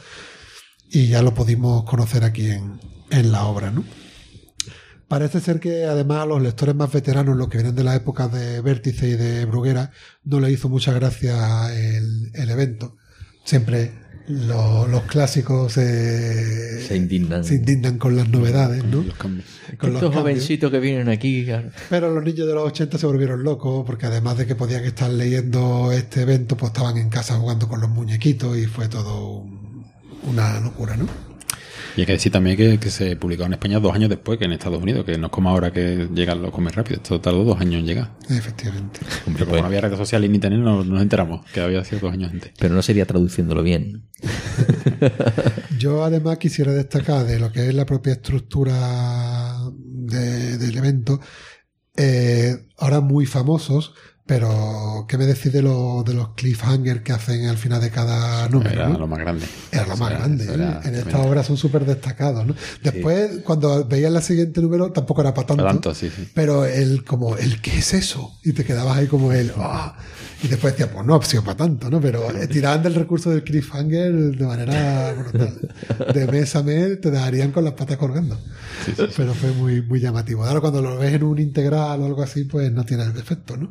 Claro, claro. Pero en el mes a mes, increíble. Esa es una de las cosas que se- no se usaban tanto antes y que empezó en esta obra y, y hay muchos elementos más que ya ahora comentaremos que empezaron también en esta obra. Fue como Jim Shooter se sacó de la chistera un montón de cosas que se inventó un montón de cosas que se siguen usando hoy en día. Cuenta, cuenta, Mariano. No te- Por ejemplo, ¿cómo hacemos que haya 30 héroes en una obra y que todos tengan su sitio Su y, que peso. no, y que no sea eso que es lo mismo que ha pasado ahora con han tenido que hacer los Vengadores con Infinity War y con todo este problema sí. que es pues, la, solución que, que hay en Secret War es la misma que han encontrado los hermanos rusos en las películas que el protagonista sea otro aquí el protagonista es el Doctor Muerte no, no son tantos no es ni el Capitán América ni Spider-Man ni nadie el protagonista es el villano y es todo lo- todos los demás personajes interactúan con el villano, igual que ha pasado en Thanos en la última película de Definitor. El recurso narrativo es el mismo. Y aún así todos tienen, o casi todos, no voy a, no voy a decir todos por no cogerme los dedos, pero los principales tienen sus momentos gloriosos y to- todos Y sus su- historias paralelas de uno, tal. Eso- todo ese tipo de cosas no existía antes de esta obra. No sé- Bueno, no- estamos en la parte sin spoiler, pero si estamos en la parte de opinión, yo sí estoy contrario a la opinión que hay muchos lectores, mucha opinión sobre el tema de que dicen que, es una obra en la que los personajes no tienen personalidad. Yo no estoy de acuerdo. Yo sí veo reflejada la personalidad de los personajes en, eh, en los diferentes números. Lo que pasa que es eso que pasa que no tiene el mismo protagonismo que en su Eh, colección original, claro. Pero yo sí hay, después cuando vayamos haciendo la reseña de la obra, les destacaremos, pero yo hay algunas viñetas que, que, que, que son de las que, estas que Pablo sabe que a mí me gustan, de decir, mira qué comentario ha hecho este, mira yo qué sé, cosas de, de ojo de halcón, cosas de, Eh, Capitán América enseguida se de- pone a- de cositas que dices tú, este es el Capi, y eso hay que reconocérselo, ¿no? Al guionista, ¿no? No es difícil manejar a tantos personajes, un evento complicado y bueno, yo no estoy de acu- tiene, tiene defectos la obra, después lo hablaremos, pero, pero no, no, para mí no es un defecto que no tengan personalidad los personajes, para mí sí, sí la tienen, pero bueno. Comentar un poco lo que todavía estamos en la parte sin spoilers, simplemente para que quien no lo haya leído que sepa un poco. Eh, no todos los héroes del, del universo Marvel de la época participan en la Secret War, como digo, eh, pero aquellos que recibieron, digamos, quienes fueron los elegidos, recibían avisos, señales en sus propias colecciones y, y tenían que dirigirse a un teleportador que estaba en Central Park. Entonces, en sus diferentes colecciones, pues íbamos viendo cómo todos ellos iban llegando a Central Park y veían allí un aparato que era un teleportador y, ahí se acababa la historia y te llevaban a la siguiente. Eh, en, la, en la web eh, he hecho un trabajo arduo de investigación. Os voy a poner un listado de todos los, los héroes participantes en qué, mm, digamos, cómic actual que está actualmente publicado y que sea accesible para, para todo el mundo, puede localizar las historias de, de conexión con Secret War de cada uno de los personajes, ¿vale? Entonces vamos a poner los enlaces para que, yo que sé, por ejemplo, eh, Spider-Man, ¿no? Pues si tienes que buscarte el Marvel Heroes número 69 de, de Panini actual, y ahí ves el número en el que Spider-Man se va a la Secret War y el que vuelve de la Secret War. Entonces, de todos los héroes, vamos, he sacado el listado y lo vamos a poner en la web para que lo tengáis, si hay alguno de los personajes que os ha llamado especialmente la atención. Después vamos a hablar de qué cambios supuso y hay algunos bastante interesantes, no quiero decirlo ahora en esta parte sin spoiler, pero hay algunos personajes que tuvieron un impacto muy grande eh, la historia en ellos. Eh, pues miráis la, la- esta mini guía de lectura que hemos hecho y podéis buscar qué tomos deberíais de coger de continuación para, para conectar con, con esto, ¿vale? Y no sé... Ah, sí, comentar alguna cosa más. Decir que después, en mil- entre 1985 y 1986, se publicaron la, la denominada Secret War 2, que también estaban a cargo en el guion Gene Shooter, pero en este caso el dibujo al Migron. Eh, evidentemente ya no fueron el éxito clamoroso de las primeras, aunque tampoco fue un, fracaso. Eh, eso actualmente está publicado en dos tomos. Lo que pasa que el primero está actualmente descatalogado. Os vamos a poner también los enlaces en la web. Ya os aviso que este programa tiene enlaces eh, a porrillo, o sea, tiene muchísima documentación. Me tiene que pedir un día asuntos propios para editar esto. Os vamos a poner los dos enlaces por si después queréis hacer el típico seguimiento a la obra para que os avise cuando esté disponible, pero ya os digo que el número uno de la Secret Wars 2 está descatalogado. Eh, un año después de la Secret Wars 2, uno o dos años después, a Jim Shooter ya lo, lo echan de, de su cargo de director editorial. No digo que sea por este motivo, pero dicen que había temas también de que era bastante dictatorial en la historia. El caso es que se puede decir que Jim Shooter cerró su etapa eh, como jefe editorial de, de Marvel con estas dos, con estas dos obras. ¿no? Y como mención también curiosa para los que están más al día de la Casa de las Ideas, decir que más recientemente, en 2015, eh, se han publicado unas nuevas Secret Wars, ahí no le han puesto ya número, y con todo lo que supone esto de confusión, le han dicho Secret Wars. Y en este caso es de Jonathan Hickman, y también vamos a poneros el enlace para, para esta obra. Yo eso es lo que sí no os recomiendo que la leáis así en plan sin saber de dónde venía, porque, hombre, eh, es disfrutable coger quizá la etapa que estamos diciendo de Vengadores desunidos y todo lo que viene detrás, la guía de lectura de, de los deluxe y tirar para adelante para llegar a disfrutar lo que ocurre en, en esta Secret War, porque en esta Secret War 2015 es que se mezclan hasta los diferentes universos del multiverso Marvel. O sea que hay que tener unos vastos conocimientos para disfrutarla en condiciones, ¿no? Pero bueno, eh, yo creo que sobre lo que es la obra, comentar que, que me dice aquí Pablo. Si te has dejado ahí, mejor tenías algunos detallitos. unas curiosidades, digamos, para que esto no son spoilers, sino para cosas a tener en cuenta antes de coger la obra. Decir que en esta obra Iron Man no es Tony Stark, eso ya cuando coges la obra ya te lo encuentras, eso no es algo que ocurre en la obra. En esta época era su amigo Jim Rhodes, más conocido como Máquina de Guerra, quien lo estaba supliendo temporalmente. Vemos los efectos de eso durante la obra, pero si tú coges la obra, te puede coger, no sé si Pablo puede contar su experiencia, se encontró de repente con que tenía un brazo negro. Sí, además hay, hay- Iron hay- Man. hay una, hay una escena que, si no recuerdo mal, decía que esperabais la piel de un blanco, ¿no? Algo así, Sí, ¿no? pero tú hasta ese momento pensabas que era Tony Stark, no te habías Sí, dado cuenta. no me había dado cuenta. Y si había algún detalle anterior, pasó desapercibido con tanta gente. Eso es. Eh, después de los cuatro fantásticos no está la chica invisible. No es en este caso por ningún motivo extraño de discriminación. O sí. Mm, Puedo retractarme de mis palabras, pero bueno, el caso es que estaba embarazada en aquella época de su segundo hijo. Quizás está más justificada su no presencia, pero quién sabe, a lo mismo he metido la pata. Eh, eh, Hulk en estos momentos sí tenía la inteligencia de Banner, lo que pasa que veis también se verá en la obra que, que cuando tiene la inteligencia no tiene toda su furia y cuando tiene la furia no tiene la inteligencia y no está ahí la cosa, pero son cosas que ya te encuentras en la obra y que quizá hay que saber antes para disfrutar un poco más.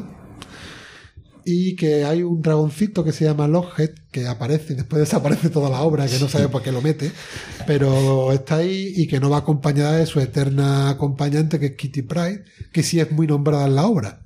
En no está Kitty Pride eh, físicamente, pero sí está muy presente en los diálogos, y en cambio Lockhead, que es su acompañante, está físicamente en la obra, pero no está presente en la viñeta. Que ahora que lo has dicho, digo, es verdad. Aparecen al principio, además, aquí justo en, empieza la guerra. Sí. Ahí sale.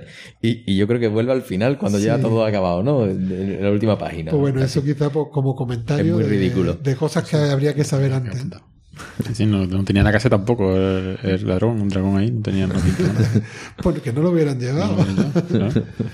Y no sé, ya antes de entrar quizá una parte más de opinión, aunque ya hemos dicho algo de opinión, algo digamos de la estructura, ¿quieres comentar algo, Mariano? De las Sí, novedades que- que había introducido Jim Shooter y demás. Sí, lo que yo quería que lo que la importancia de esta obra o lo que a mí me ha traído a, a- a proponerla eh, que para no tanto no tiene tanto valor de, de lectura propia como algo súper clásico y súper obra maestra, sino que lo cambió todo. Es un poco como Ciudadano Kane del cine. A- a- se usan cosas que no se habían usado antes nunca y que todavía se siguen usando hoy. Como lo que hemos dicho antes de la estructura esa, otro, otro tipo de cambios. Antes, antes de Secret World no había unos cambios tan brutales en un número o en una colección. No, no pasaban. Aquí pasan unas cosas inimaginables que, que es como abrir la puerta que puede pasar cualquier cosa. Ahora, a partir de Secret World, cualquiera puede resucitar, cualquiera puede. cualquier cosa puede volver atrás, cualquier cosa se puede arreglar. Pero antes los cómics eran más tranquilos, no había tanta. tanta cambio en- en- dentro de una obra. ¿no? Y, con eso muchas más cosas que, que pasan en, esta obra. Y te voy a decir una cosa, y cambios que se producen aquí son cambios que de alguna manera sí han permanecido en el tiempo. El tiempo, sí, sí. Porque después, más recientemente, mm, le dan una obra a un autor y parece como que le dicen, tienes 12 números para hacer lo que te dé la gana, pero antes de irte me lo da todo como estaba. Efectivamente. Y eso estamos hablando de ahora. En aquella época eran más valientes, o sea, cuando meten cambios y cambios que sí se mantuvieron en el tiempo. ¿no? Claro, porque Claro. además ese cambio también era un elemento de marketing. Se tiene que haber algo que se vea en ese siguiente número, como para que a ti te interese el, el venir aquí a ver qué ha pasado. Sí, de hecho, después hablaremos que hay algunos que son más llamativos y otros que son más de, de Y pasado. por eso, eso, para, para entender el universo Marvel, si tú no has leído Secret World, no entiendes nada del universo Marvel, porque es- como los cambios son tan permanentes y, y- y afecta tanto a todo lo que había antes y después, como no sepa, por lo menos haya escuchado que eso pasa ahí, no, no sabe de dónde viene nada. Es una obra vital para entender el universo Marvel. Sí, De hecho, tiene tanta importancia que lo. Y, sin, sin ser una obra maestra, digamos, narrativa, ni de dibujo, ni de nada, pero es por, por esos cambios. Lo- lo- si sabéis, lo- los hermanos rusos que ahora llevan 12 años haciendo películas y ya tienen que estar a- la punta del pelo, han, le han preguntado en una entrevista que si volverían a hacer películas superhéroes han dicho que solo volverían si tuvieran que hacer Secret World. Porque ahora es posible que tienen otra vez los derechos todos de todos los personajes. Eso ahora. Entonces, es muy obvio, ya se lo digo a los oyentes, es, es algo que va a pasar que Secret Wars se lleva al cine, porque ahora se va, va a poder ser y va a ser muy obvio que de aquí a 10 años Marvel va a ser Secret Wars sí o sí, seguro. hombre, yo creo que está claro, ¿no? Que, que eso va a ocurrir. Claro. Que, que le harán su, Su cambio vuelta, de rollo, pero que, que el título, el título vamos a tener en una película seguro. claro. A lo mejor se parezca a la de Jonathan Hickman, con los universos paralelos, pero el título va a estar. Pero bueno. Y de- ¿Lanza mi opinión o no? Sí, vamos al punto de opinión. Venga, Pablo. Empieza con la tuya, que yo sé que es la más eh, interesante. Eh, es una obra mala. Es decir, desde el punto de vista de la historia, tiene muchas carencias. Como un lector mm, que viene de fuera, ¿no? Ah, también ha envejecido mal también. Pero como, Claro. pero como un lector de 2019 o como... Exacto, con un lector de 2019 y demás, con las obras que hemos visto, desde el punto de vista narrativo, mm, tiene muchísimas carencias, digamos, muchos recursos fáciles, no se complica en, en muchos sentidos. Es decir, aquí se sabe para qué estamos. ¿no? Evidentemente es un evento de, marketing brutal, hay que darle la importancia que tiene y es un elemento que teníamos que visitar para entender parte de la historia en los años 80. Además, cómo se encadena con eso, con la industria juguetera, ese contexto, ¿no? Un negocio que, que va muy bien, ¿no? Pero claro, pero evidentemente lo que se demandaba en ese momento para esa audiencia no es el tipo de historias que yo estoy buscando, ¿vale? Mm, Entonces, claro, malo desde ese punto de vista, excelente desde el punto de vista histórico, de impacto, de marketing, etcétera.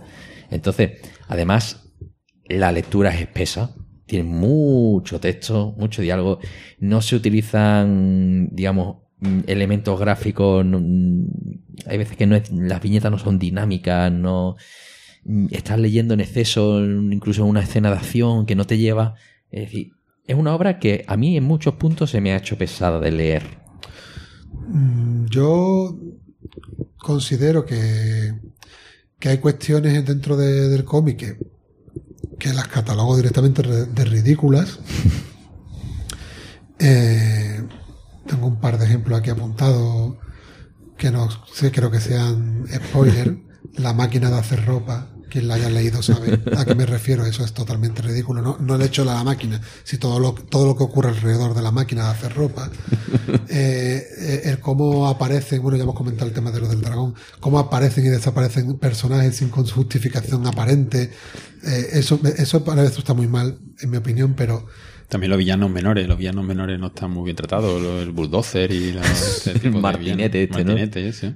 Pues yo creo que esos están tratados como han sido tratados Mm, siempre, siempre. en los cómics clásicos, la verdad. Y esa es la gracia de la brigada de demolición, siempre ha sido así. Que y sí. esa es la gracia que tiene Son unos obreros de construcción subidos en un andamio gritando barbaridades. el Aquí cariño de la brigada de demolición es que son así.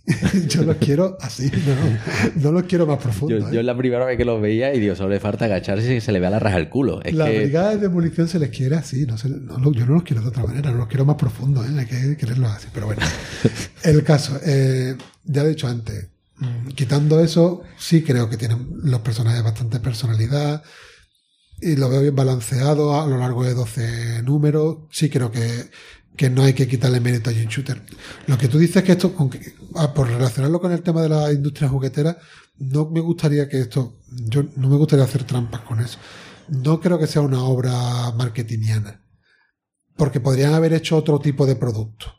Podría haberse hecho algo más rápido, de consumo más fácil. Como estábamos hablando antes con Mariano, aquí se ha querido hacer algo que trascendiera y que tuviera un impacto y que, y que, y que cambió la forma de hacer los cómics y que ha influido en la historia y eso no tenían por qué haberlo hecho.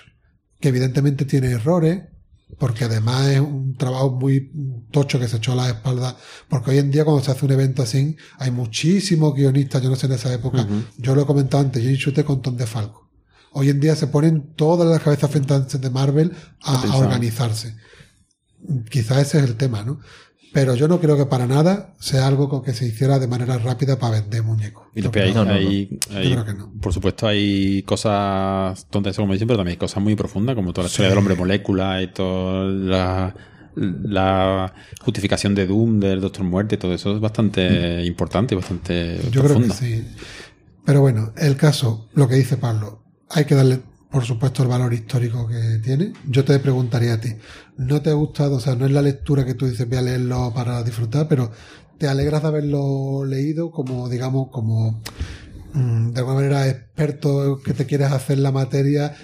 Tienes que pasar por esto y lo has hecho y es un bagaje que tú te llevas Sí, al a tu final, experiencia dentro del gran puzzle de DC es una, una pieza que entenderla está bien. de DC. De Marvel. De DC, uy. Marvel. De Marvel. ¿no? Sí. Y después, dentro de, de todo eso, hay obras que envejecen peor que otras. Esta puede que haya envejecido mal. Y después también hay lectores que mm, directamente digieren peor cómics clásicos.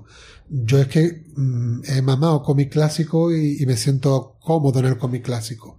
Y entonces, aunque tiene esos defectos, yo lo leo y me siento, como te digo, yo estoy leyendo la Brigada de Demolición y me siento cómodo. Sí, sí, para, para mí es como ahora con 40 años jugar con los CLI. A mí me siguen gustando los CLI. Lo que, pero pero tengo una tontería que no se le articular el hombro eh, ni, el, ni el codo, pero a mí me sigue, le sigue dando eso. Entonces, me gusta. Mm, Quitándole errores que tiene, yo es una obra que yo sí la he disfrutado. En la relectura, ¿eh? A pesar de, yo digo, lo leí cuando en su época de foro, lo he releído ahora otra vez, y yo he seguido disfrutándola a pesar de los fallos que, que ahora cuando hagamos la, la lectura con spoiler iremos comentando cositas, evidentemente, pero yo sí le daría el sello de aprobación eh, por mi parte, porque yo sí lo, sí lo he disfrutado. Y Pues- tú, Mariano, entiendo que Yo también, también, como, que parece- como lo has recomendado. Me parece una obra magna. Aunque no sé, no sé ahora tú, pero me parece que como yo he leído mucho cómic también, antes y después, pues he sentido ese cambio, ese terremoto en el universo Marvel, me parece fantástico. Yo, te, yo voy a trasladar aquí una opinión. Yo que he leído mucho cómics clásicos y, y, también estoy leyendo mucho cómics más modernos, mm, todo tiene cosas buenas, cosas malas, pero lo que yo he vivido en mi carne, la- lo que yo experimento leyendo cómics clásicos, no lo, no lo siento ahora con el cómic moderno de Marvel. O sea, yo ahora disfruto más a lo mejor con otro tipo de cómic, pero Sí. con el cómic Marvel yo no disfruto tanto como con el cómic clásico de Marvel. Pues tiene como más importancia, eso es lo que se ve, como más, como más relevante. Ahora como es más, más consumo de consumir y tirar y ya te olvidas de él, pero esto de Secret World todavía no, no hemos olvidado. desde Hay cosas muy reseñables y vamos comentando y vamos a seguir haciendo clubes de lectura, vamos a ir comentando obras muy buenas, ¿no? Pero en general, mm, mis experiencias personales con el cómic clásico han sido muy positivas. Puede ser que en los años 80 hubiera menos eh, miedo a, mm, al cambio. Sí. También le llegaría menos opiniones o menos feedback que ahora, que te, te pueden inundar de todo. Las cartas. Que, ahora que los de Lode te hacen cuatro horas con una portada, con un, con un, un tráiler, ¿no? Eso, el, el- el volumen de información que te pueden sacar de cualquier detalle antes Pero de publicar, yo lo ¿no? que digo, el otro día tuve una breve conversación por Twitter con una con un oyente y le renegó un poco de los clásicos, ¿no? Como diciendo, "Ah, que siempre se habla de ciertos clásicos, ciertos clásicos. Eh, que como que compraba mucho todos los meses muchísimas novedades y que siempre se habla de lo mismo. Digo, bueno, lo bueno que tiene esto es que hay muchísimo donde elegir. Y los nuevos lectores tienen las nuevas obras y- y afortunadamente tienen todas estas obras clásicas en las estanterías reeditadas con muchísima calidad por Panini por si se quieren acercar y yo creo que también es responsabilidad de los que estamos aquí haciendo esta labor de, de, de recomendarle y hacerle eh, acercarlos a esta obra por si ellos quieren también conocer de dónde viene todo de dónde viene todo esto la libertad de cada uno de elegir lo que lo que quiere ¿no? y al- yo creo que mejor sin extremismo ¿no? ni, ni lo que hemos estado antes bromeando ni Marvel ni DC ni lo nuevo ni lo viejo picotear un poco de todo conocer todo y tener así una opinión muchísimo más, más plural ¿no? Y pues cada uno le gustará, claro, su gusto, cada uno tiene su gusto también. que le gustará más. si no, lo, si no lo prueba no lo sabe Pablo lo ha leído y ahora tiene su opinión Exacto, ya no, te- no hace falta que me lo cuenten. Pero bueno, antes de irnos a la zona con spoilers, tenemos una cosa pendiente, pero claro, si hablamos de las lecturas, eh, que va la siguiente lectura al final del episodio, pues tenemos un problema. Entonces, Sí. que se nos iba olvidando, antes de, de meternos con la zona con spoilers, vamos a, a ver qué es lo, cuál va a ser la siguiente lectura, Manuel. Pues vamos a cambiar de, de registro, aunque era algo que ya estaba previsto en el, en el, digamos, ADN de nuestro programa, que era tocar todo tipo de cómics, no solo cómics Marvel ni superheroicos. Y vamos a proponer una lectura diferente, en este caso, que vamos a hablar de dos obras de un autor español, que es Paco Roca, Del que ya hablamos en el episodio anterior. En... que hicimos Sí. una pequeña promo de una obra que presentaba nueva. Pues hemos traído dos obras ya anteriores, una de ellas muy conocida, y vamos a hablar en el siguiente programa de Arrugas y de La Casa. Eh, como son obras más cortitas, nos da pie para poder meter las dos en el mismo, en el mismo programa. Sí, pues yo la casa ya he tenido la oportunidad de, de leerlo, ¿vale? Eh, y bueno, mm, yo creo que es una lectura que me ha gustado mucho, pero eso además mm, tenía interés en, en comentarla también, ¿no? Y, y bueno, y las arrugas, eh, que ha sido llevada al cine también, ¿no? Sí, Con lo cual- Podemos comentar también Sí, qué nos parece la película con respecto a la obra y yo creo Sí. que hay cosas interesantes de las que podemos hablar en el, en el programa.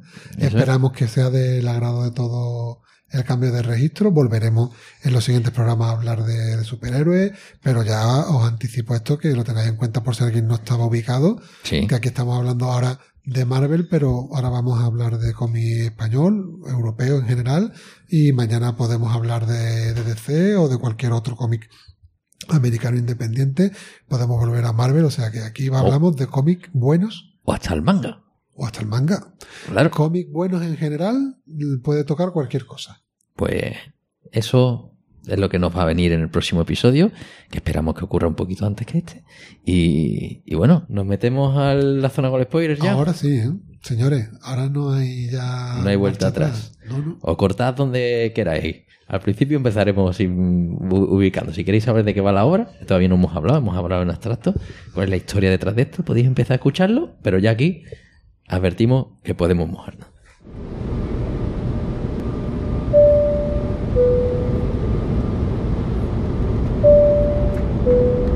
Estimados pasajeros, vamos a atravesar una zona de turbulencias repleta de spoilers. Por favor, apaguen sus dispositivos electrónicos si no desean escucharlos. Bueno, obra en mano, capítulo 1. Lo que sí, tú tienes la edición de forum, yo tengo aquí la versión integral, Mariano Esto- tiene su versión de grapa. Esto Coge es, si al- quiere... esto es algo que hay oyentes que nos han dicho que les gusta mucho hacer con nosotros, que es la experiencia de, de- de abrir el cómic, los que tienen la oportunidad de, de abrirlo y, y ir ojeándolo con nosotros. Los que lo tengáis en una iPad o lo que sea, pues el dedito pasándolo, pero esperemos que sea legal. Eh, que bueno, aquí en la versión integral aparece un prólogo en el que, por ejemplo, si te viene... Esto, eh, estos son la- las viñetas que corresponden a, a la lista, a la guía de lectura que digo que voy a publicar de todos los cómics relacionados, eh, de cómo se van a conectar con, con el evento, ¿vale? Sí. Entonces ese es el trocito que corresponde a Spider-Man, el trocito que corresponde a los Cuatro Fantásticos, XX, ¿vale? y Entonces esa parte, si quieres, la dejamos Sí. y nos vamos ya directamente al capítulo 1 del evento, que es Empieza la guerra. bien en grande, doble página. La página que esta la- página ha sido poste, hay muchos sitios que está este poste colgado en las paredes en aquella época y ahora también. Mm. Esta es una página clásica. Bueno, como hacemos nosotros aquí el análisis, ¿no? Vamos ojeándolo, pero vamos comentando cosas que entendemos que son reseñables, no lo vamos a leer, si no, no estaríamos aquí. No, no, no, no. Pero bueno, yo aquí sobre todo de este capítulo 1, principalmente, lo primero, nos quieren hacer una, una alineación de héroes y villanos, ¿verdad? En Sí. la siguiente página. Esto es el once titular, esto además es- que nos lo ponen aquí en fila uno detrás de otro y nos lo van presentando, vamos, de la manera más clásica y, y tradicional, nos lo van diciendo Y si, os- y si os Todo. fijáis que en, en la viñeta póster están todos los héroes mezclados, no están los Vengadores con los Vengadores, no están todos mezclados, y, pero sin embargo en la siguiente viñeta, que ya sí te los presentan, sí están todos ordenaditos, cada Sí. uno con su... Además, es curioso porque te van presentando. eh, y, vamos, es una presentación un poco ridícula. claro, dice: Sugiero que primero averigüemos algo más fácil. Como quiénes estamos aquí, ¿no? Dice: Empiezo yo, hablando aquí.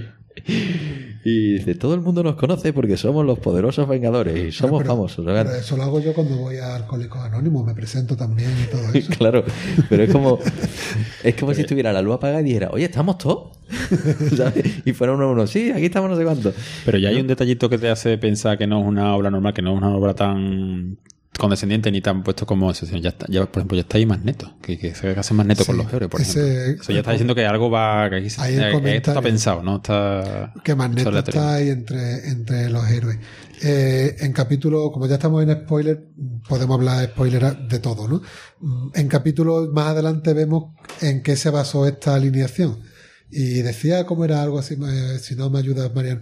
Era un poco que, eh, digamos, según los deseos de la persona, si eran deseos egoístas o de un bien común, ¿no? Sí, en aquella y época- Magneto tenía un bien, aunque sea hacia los mutantes, pero pensaba no en el bien propio, sino en un bien general que era hacia la raza mutante. También en aquella época de los X-Men, Chris Claremont, que era el guionista eh, mm, histórico de los X-Men, estaba haciendo un viaje a Magneto a intentar quitarlo de como un villano tan clásico y darle una explicación de por qué era así y tal, y como por qué quería así, que es un poco parecido, Magneto es un poco parecido a Thanos en las películas. Eh, lo que piensa es solucionar un problema de una forma poco convencional, pero al final lo, que quiere es solucionar un problema. El típico de el fin no justifica El medios. efectivamente.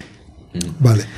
Eh, Bueno, y, y luego, eso, aquí tenemos a los héroes, por decirlo de alguna forma, con ese, bueno, con ese detalle de porque Magneto, es decir, gente que, que piensa en el bien común y gente que y los y los malvados en la otra página, pero en medio aparece ese tocho que es Galactus.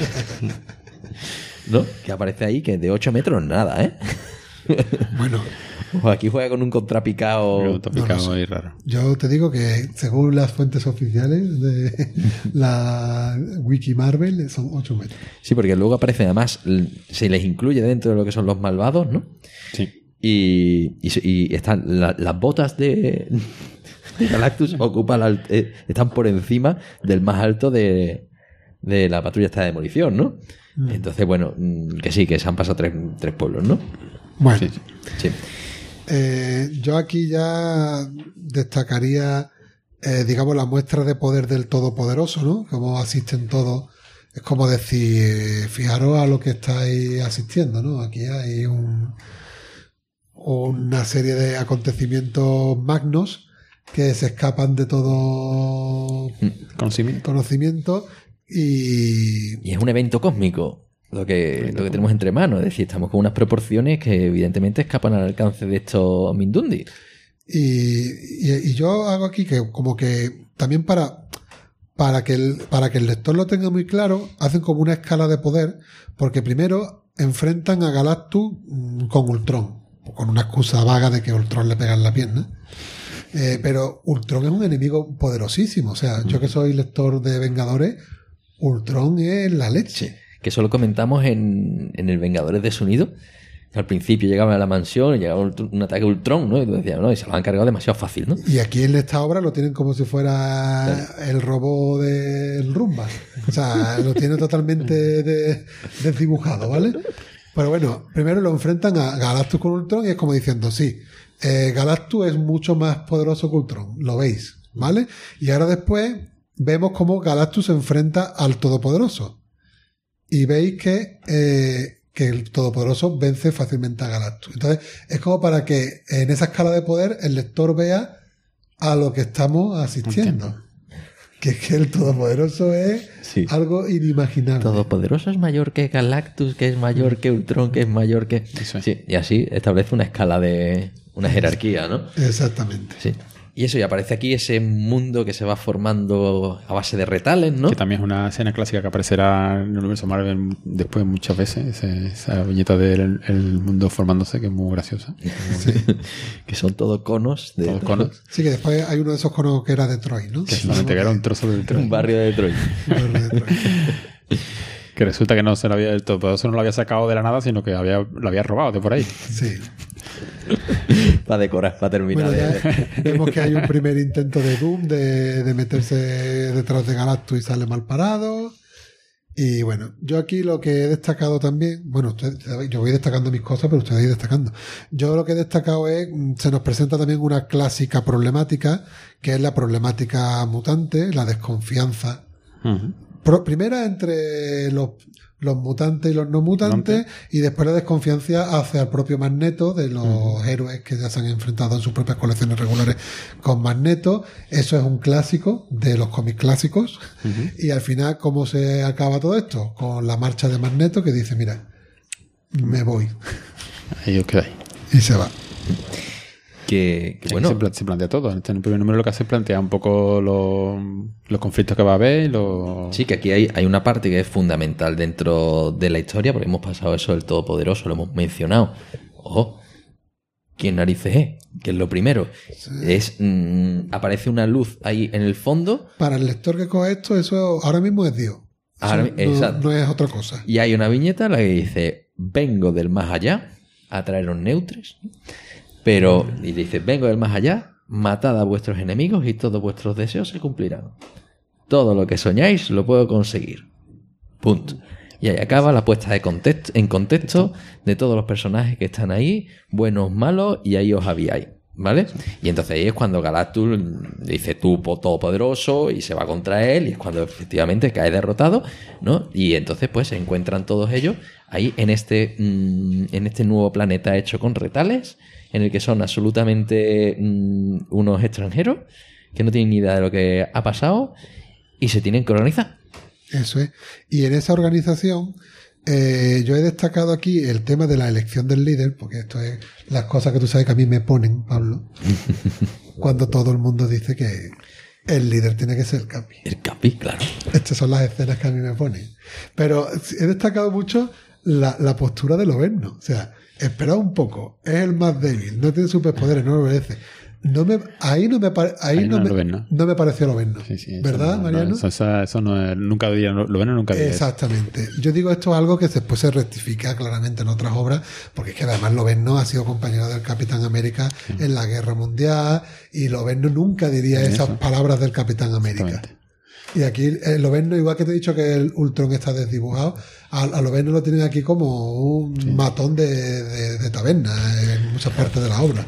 En general, en toda la obra, será, supongo que será también la, la época, porque la patrulla X ha ido cogiendo en el universo Marvel más importancia, pero en general la patrulla X está un poco desdibujada. Spider-Man los ningunea mucho. El Spider-Man le gana fácilmente a la patrulla X, con lo que ahora mismo sería inimaginable. Fíjate lo que hemos comentado antes de que para los lectores de españoles que cogieron esta obra en los 80, que no tenían cómics de la Patrulla X y conocían a la Patrulla X por este cómic, la Patrulla X es bastante odiosa en muchos momentos. Sí, sí. O sea, es como de...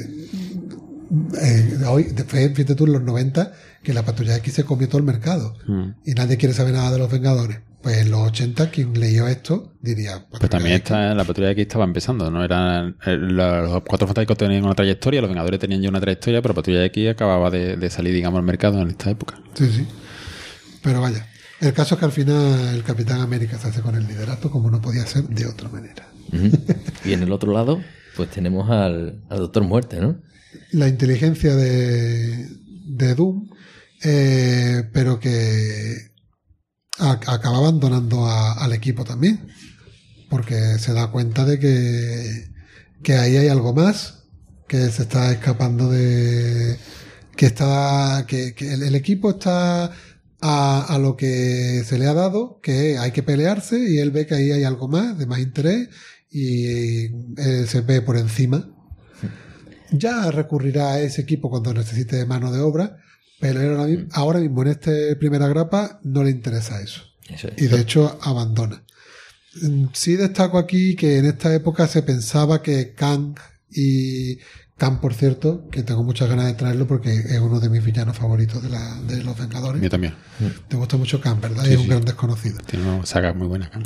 Pues, pues se pensaba que Kang y el Doctor Doom estaban relacionados. Sí, que era el Doctor Doom del, del futuro, Kang. Eh, es algo que de hecho todavía a día de hoy no está muy bien resuelto, pero sí que se ha aclarado un poco más, porque después se vio que Kang, Kang es más bien un antepasado de Red Richards, que inventó una máquina del tiempo.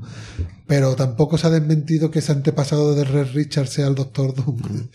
o sea que esa relación no está totalmente desmentida pero sí que está un poco más aclarada. Pero en este cómic sí se pensaba, hacen ellos mismos referencia a sí mismos como mi yo del futuro. No sé si tú viste ese, has visto esa mención de, Sí. de, de Doom a, a Kang, ¿no? No sé si queréis comentar algo más de este capítulo 1. Bueno, como, curiosidad, a mí un personaje que me gustaba mucho de los Vengadores en aquella época era la Capitana Marvel, que, aquí- ah, que en aquella época era Capitana Marvel solo y aquí es Capitana Marvel 2, porque se supone que no es la misma Capitana Marvel que hay ahora, que va a haber una película. Y que tenía como unos poderes muy distintos, que era convertirse en luz y iba a la velocidad de la luz a los sitios y golpeaba con luz y ese tipo de cosas. Yo esta siempre la he conocido, o, por lo menos yo me he referido siempre a ella como Photon. Fotón, sí. Pero para diferenciarla de Carol Danvers. Claro, que es pero la eso ha sido después. En Marvel. aquella época era Capitana Marvel. Y me ha, me ha hecho mucha gracia que en el tráiler de Capitana Marvel sale. Sale Sí. esta. Si os fijáis en esta mujer negra que sale aquí como Capitana Marvel, eh, sale cogiendo un avión en, en la, en la película. Como piloto de un, Como de un piloto de un- caza. un caza. Correcto. Así que podréis. Pero, eh, pero que queda muy raro cuando se refieren en, en lo- en los cuadros de diálogo. Capitana Marvel, Marvel. 2. Sí, claro. Eh, llama a la Capitana Marvel El 2. Es que como, eh, Fotón era más. Más- no sí, sé, sí. Pero bueno. Hombre, eso en el, en el mundo del fútbol también se hacía antaño. Sí, Miguel Ángel II era del Betty. Me Claro. Monsalvete, el primero, Monsalvete segundo. Eh, eh, Joaquín primero, Joaquín segundo. Y Neymar- claro, Neymar es Neymar Jr. claro. Sí, pero y aquí tenemos a, a Romita Junior también, También ¿no? Llorente Jr. también. Ablanedo primero, Ablanedo segundo. Eso es verdad. Cierto. Para nuestros oyentes de Gijón, que tenemos Legión. Por eso tendremos que poner también en, en el enlace unas estampitas de, de la época. Bueno, y, ¿Algún comentario de este capítulo 1 más? no, aquí ya directamente como transición al siguiente, o ese cliffhanger, ¿no? Que, que estábamos hablando es, Llega el enfrentamiento, ¿no? nos atacan, ¿no? Es algo tan evidente, tenéis que pelearos, pues ¿qué hacen los zoquetes? Atacar. A atacar. Pues eso y punto. Y pasamos al siguiente capítulo que es eh, Prisioneros de Guerra. Bueno, yo aquí de este capítulo lo primero que destaco es que, que evidentemente los villanos atacan sin disciplina.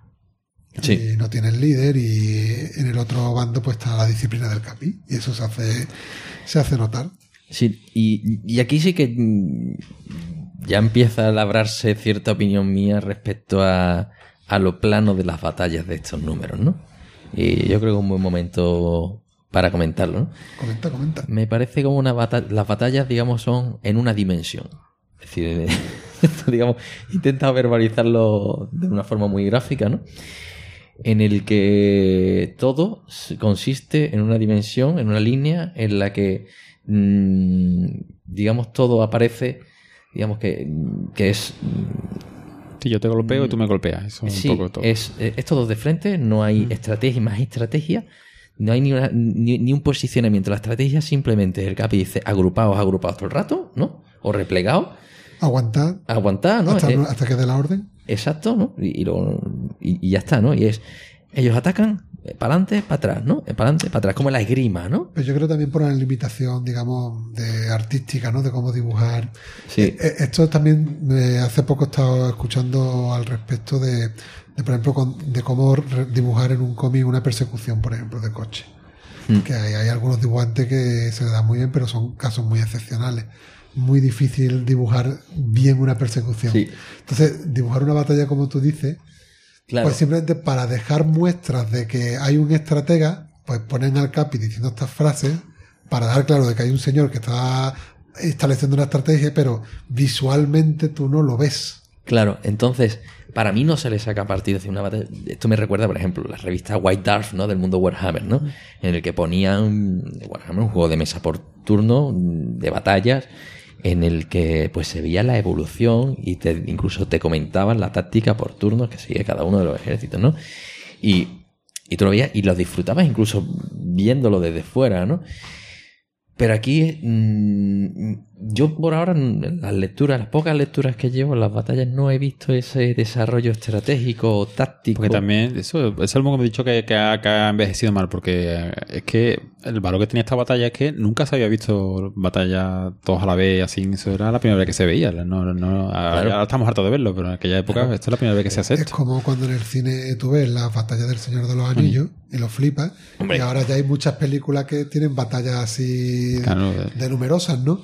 Claro, la primera vez, la Señora del Anillo, es la primera vez que se hizo una batalla tan épica, tan a lo grande, pues eso. y, Esto es la sigue, prim- y sigue estando de puta Y madre. sigue estando, pues, y sigue siendo. Y, y, claro, eso ha, ha calado, eso, el Señor de los Anillos también ha, ha cambiado un poco el cine y ahora todo el mundo hace batallas de ese tipo, pues aquí es lo mismo. ¿eh? La primera vez que cómo, cómo bajan a luchar 12 contra 12, eh, supervillanos, no sé qué, cuando, cuando ya contra uno gana- costaba ganarle, ahora cómo vamos a ganar la 12, cómo vamos- Claro. Cuando Daredevil le hincaba los cuernos al torero, que eso era un uno contra uno puro. Sí, que lo dejaba ahí estampado Y y, luego parecía un final tipo Scooby-Doo. aquí hay 12 contra 12. Es que hay que ponerse con los ojos del, del niño de, och- de- de los Claro, claro. 80 viendo esto. Claro que además que no, no acaba nunca. Esto es como el- la carne que se hace bola luego, ¿no? No, no puedes estar ahí mascándola todo, todo lo que tú quisieras, ¿no? Que a veces que tengo esa sensación, ¿no? Que se, que se mascan las batallas simplemente Pero y que- nadie sale derrotado como... Claro, es que aquí todo el mundo tiene que acabar viviendo, porque si luego vuelven, ¿cómo justifico que alguien muera y demás? Eso ya es un poco ortopédico y no termina nunca de rematar a nadie. Pero es que tú esto lo leías y yo no lo leí siendo tan niño. Claro, Pero, pero yo no era tan niño, pero yo te leía esto y es que lo, lo que tú no ves, te lo estás imaginando. Claro, claro. Tú estás viendo el resto de la batalla en tu mente. Para mí, estas batallas son el equivalente en cómic a la batalla del equipo A. El equipo A, ahora es, es ridículo, pero a- a- en, la, en la época del equipo A había Hombre. 10.000 millones de balas volando, que, an- que antes solo había una bala cuando una Claro. bala o dos, o dos o tres pistolas, pero es que en el equipo A había 10.000 millones de balas y esto era la leche. los setos mutantes que levantaban jeeps. Es Pues eso mítico. es lo mismo, esto un poco... Es- bueno. Ese era lo que lo guay que, que es como Claro. una cosa nunca vista. No, pero que, que luego en las batallas se veían como en todas las sucesiones. Eh, eran los, los malos atacan de forma caótica y los buenos de agrupados, ¿no? Y es como mm, excesivamente plano, ¿no? Bueno, hay que tener en cuenta, la verdad, que está bien que tengamos también esa diversidad en la mesa, porque está claro que Mariano y yo tenemos un factor nostalgia Exacto. y Pablo no lo tiene, entonces Claro. es, más, es más Porque vosotros- en su juicio. Claro, vosotros le estáis sumando, digamos, la alegría de ese momento, es decir, ahora lo miras y, y- y te, y te ves a ti mismo disfrutándolo, ¿no? Entonces, claro, eso le suma que sí, que la distancia es la que hay, ¿no? Pero esa experiencia previa que yo no la tengo, como lector a mí me cuesta eh, digamos, sacarle, que sí, por eso tengo que sacar el valor conscientemente, pero de dentro no me sale. Yo, yo contaba con eso, no te creas, no me sorprende ese comentario. Yo me contaba con, con que eso, que había envejecido mal y que no era eso, pero me parecía que los valores positivos superaban a, lo- a, a ese, a esa cosa. Luego sí que hay mm, zonas donde la historia es más importante, donde además dice, y sí que está, llega un momento en el que se pegan tantas tortas que tú dices, que yo cuándo vaya a parar. ¿No? Hay un Esto capítulo, no conduce a hay ningún- un capítulo que ya llegaremos que es el capítulo de las tortas. Sí, sí. Que ese tú dirás, "Eh", pero ese, yo digo que en ese año, cuando llegó ese capítulo, ese fue el capítulo del disfrute, el de las tortas. Hombre, Claro, es que Jim Shooter cogió y hizo cuenta para 10 y digo, hay que hacer 12, pues uno de torta, dos de torta. No, es que yo creo que todo el mundo estaba esperando que llegara ese número. La hora de El las número- tortas. La hora de las tortas, claro, ese era el bueno. Es un podcast, ¿verdad? No. Bueno, esa es la frase. Bueno, no sé si a lo mejor que tú no tienes clara la referencia. Esa es la frase de la cosa. La cosa. Sí, sí, Cada sí. vez que entra en combate es la hora de las tortas. It's clobbering time. Sí, creo que hay un podcast que se llama así. Sí, Sí, sí, puede ser, puede ser. Sí, y, y creo que de escucharlo. Sí, pero no. Sí, sí, tengo que investigar. Sí, es que tengo tantas cosas pendientes de Interactuamos leer. por, interactuamos por Twitter de vez en cuando. Sí, cierto es. Sí, que además utiliza su acrónimo.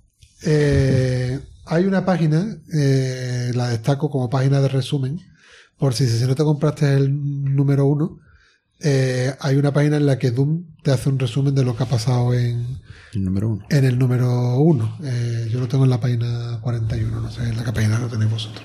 Justo después de, la, de las tortas. Está Doom volando. Sí. Te hace una página resumen de todo lo que ha pasado en el número uno. Sí. Y dices tú, "Eh, pues si no me compré el número uno, pues aquí tengo ya para reengancharme. Pues sí, que, ah, por cierto, no hemos dicho, creo hasta ahora, que Galactus aparece. Sí, lo dijimos al principio, ¿no? Que Galactus aparece en amarillo en el vuestro y en el mío. Sí, lo hemos dicho antes. Sí, sí, cierto. Vale, y bueno, el tema es que Doom está siguiendo sus propios planes, entre que ellos se están peleando, y Doom lo que hace es localizar el cuerpo de Galactus, que está ahora mismo, eh, vamos a decir, inconsciente del, del combate, vamos a llamar entre comillas, con el Todopoderoso. Y vemos cómo Galactus se levanta, ignora completamente a Doom, y vamos a decir que toma posición. Él va a un sitio y se coloca. Y ahora mismo no sabemos que en este punto de la obra no sabemos para qué, pero va a un sitio a hacer algo. Sí, está ahí como esperando. Ya está. Y Doom está a, que él todavía no sabe qué, qué quiere, lo que sí sabe es que eh, las tortas no le interesan. Sí. Él sabe que de todo esto tiene, hay, hay algo que tiene que sacar de provecho, todavía no, en este punto no lo sabe qué es, pero que el enfrentamiento directo no tiene ahora mismo para él ningún tipo de, de interés, ¿no? Eso es. Es la parte curiosa, ¿no? Que, que aquí parece que alguien está usando la inteligencia. Efectivamente. Sí, y por eso incluso hay una parte de, mm, de negociación, ¿no? Que empieza en el número uno, precisamente, cuando cae derrotado también junto con Galactus, en el que intenta negociar eh, con el Capitán América y, y decide irse ofendido. Y también intenta pues poner cierto de orden en todo esto, ¿no? Como, oye, mm, aquí hay algo que se me está escapando. Pero, bueno, ahí sigue el resto del mundo, sigue en paralelo dándose tortas. Y hablando, y yéndose a bases secretas, a sus propias bases, ¿no? El caso es que vuelve a la base secreta y como Ultron también está, vamos a decir también, inconsciente, el término, dice, bueno, aquí puede que, que saque yo algo de, de provecho con, con Ultron. Y mientras tanto sigue la, la batalla y vemos que, pues como ya habíamos anticipado, como el bando de los héroes era el que tenía el liderazgo y el otro era el caótico, pues vemos que hay una primera batalla que ya ha sido una victoria. Se ha ganado una primera batalla, no se ha ganado la guerra. Y se toman ciertos, ciertos prisioneros. Y por otro lado, asistimos a que eh, Magneto, que desapareció, pues él por su cuenta, pues se ha montado su, su base. Vemos que eh, por, digamos, se está fraguando como una tercera fuerza. Está por ahí los héroes, los villanos y ahora Magneto está allí en una base que no sabemos cuál es su, su intención.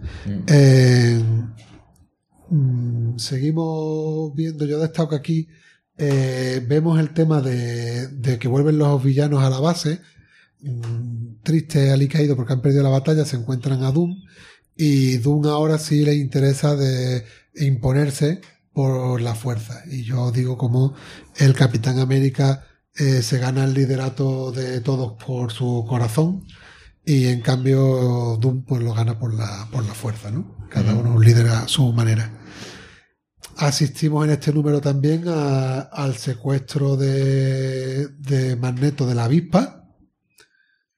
No sabemos también en este punto por, con qué intenciones. Y vemos también sorprendentemente cómo la cosa, antes de que termine el número, recupera su aspecto humano. Tampoco sabemos a causa de qué, pero recupera su aspecto humano. Hmm. Este es un número un poco toma de, de posiciones, ¿no? Que es un número muy de transición, en el que se van presentando personajes, ¿no? Digamos que... Bueno, se llaman prisioneros de guerra porque hay unos villanos que están a, a manos de los héroes, la avispa está a manos de, de Magneto. que se va por su cuenta. Entonces se ve cómo se va deslavazando un poco todo esto. Ya no son buenos contra malos, sino Galactus por un lado, Magneto por otro, el Doctor Muerte que está subcontratando la fuerza al- a los malos y el resto incluso los X-Men, ¿no? Que, que se van... Todavía no, Bueno, están ahí un poco todavía no. eh, como pegote, ¿no? no se están sintiendo, esto lo vamos a ver ahora en el capítulo 3, que si queréis ya entramos en el, en el capítulo 3, que se llama Tempestad Exter- Externa, Crisis Interna. Eh, no sabemos todavía cuáles son las intenciones de Magneto con la, la avispa. Eh, ahí es todavía un misterio. Pero sí, como dice Pablo, vemos que la patrulla X no se está sintiendo integrada y se plantean huir con, con Magneto. Eh, Estas son las cosas de los que un lector de los 90 de la patrulla X que coge este cómic se puede tirar de la los pelos de la cabeza y decir, ¿por qué? ¿Cómo es esto? Yo como también no hemos leído una de la patrulla X, No, me refiero en plan Sí, como sí. que se como que no son héroes, ¿no? Sí, sí. ¿Qué es esto, no? Es lo que decía Mariano, cogen una postura un poco extraña, ¿no? El caso es que Spider-Man lo- los detecta y como había ya dicho antes Mariano, les da por el pelo. Exactamente. Eh, pero cuando estaba a punto de delatarles, como eh, en, mi, en mi tomo los denomina esquiroles, eso está traducido en el vuestro. Mm. En el mío les dice esquiroles. no, no recuerdo esa palabra, era otra cosa. Sí, dice. Aquí Spiderman cuando entra, justo cuando entra, dice, sí, he oído lo que decíais y no me gusta, sois unos esquiroles. Aquí sí, el mío también. el mío Aquí dice dice, y voy a chivarme de vosotros. Ah, vale, pues en el mío son unos esquiroles. también son esquiroles. Y, y entonces, justo cuando ya va a chivarse, como dice en el de Pablo, eh, Xavier justo le consigue borrar ese recuerdo de la mente y no, no da la voz de, de alarma. Eh, Doom le ofrece una alianza con, a Magneto, eh, que Magneto rechaza. Y de repente vemos como Doom hace aparecer a dos chicas, que estas son de las cosas que comentaba antes, que son como muy sacadas de la manga, que son Marcha Rosenberg y Mary McPerran, eh, bautizadas en este cómic como Volcana y Titania, que a partir de este evento tienen una trayectoria editor- editorial en Marvel y son personajes ya recurrentes, pero que dices tú, nos han presentado hace dos números en la grapa 1 un- una alineación de héroes y villanos y ahora de repente te sacas a dos villanas de la manga y, además que no te lo explican bien, por lo menos te podrían haber explicado. Eh, sí, es que ha ido Doom a ese trozo de- de planeta que estaba en Detroit y hemos cogido a estas dos chicas y no sé qué. No, no. Está totalmente sacado sin justificar. Sí. Es de las cosas que a mí me, me chirriaron más de, de esta relectura, que dije yo, "Jo, esto está muy metido con, con calzado. No sé qué os pareció a vosotros esta parte. Sí, sí, totalmente. Es como, como han eh, nos ha salido un poco descompensado, vamos aquí a, a hacer los fichajes de, del mercado de invierno. Sí, pero además que dos pesos pesados, ¿eh? la verdad. Sí, sí, sí. A mí lo que me chirrió como lector de los Vengadores es que Magneto se ligara tan rápido a la avispa aquí en, en la página anterior. Yo estaba muy chinado con eso porque, Porque yo, la avispa es una mujer así como muy de armas tomadas, muy eso, y que caiga así tan rápido. yo estaba muy molesto con todo eso porque como soy, como digo, muy seguidor de los Vengadores, digo, joder, pero esto qué es. Pero bueno, más adelante, más, unos capítulos más adelante se descubre, vamos, estamos en spoiler, podemos decir que era todo un plan de la, Pero ahí de la avispa, ¿no? hay una viñeta muy buena que dice, cuando eso que dice, hay una tormenta afuera, con lo cual, pa- por eso, para justificar que no se peleen, que están cada uno en su, reposicionándose en su base, y le dice Magneto a la avispa, la tormenta nos garantiza un, nos garantiza un breve interludio de paz en este mundo, no lo desaprovechemos, al lío. Entonces, Sí. Ahí no sabemos si ha llegado a pasar algo no. Eh, si pasó algo, ella lo justifica con que era todo un plan.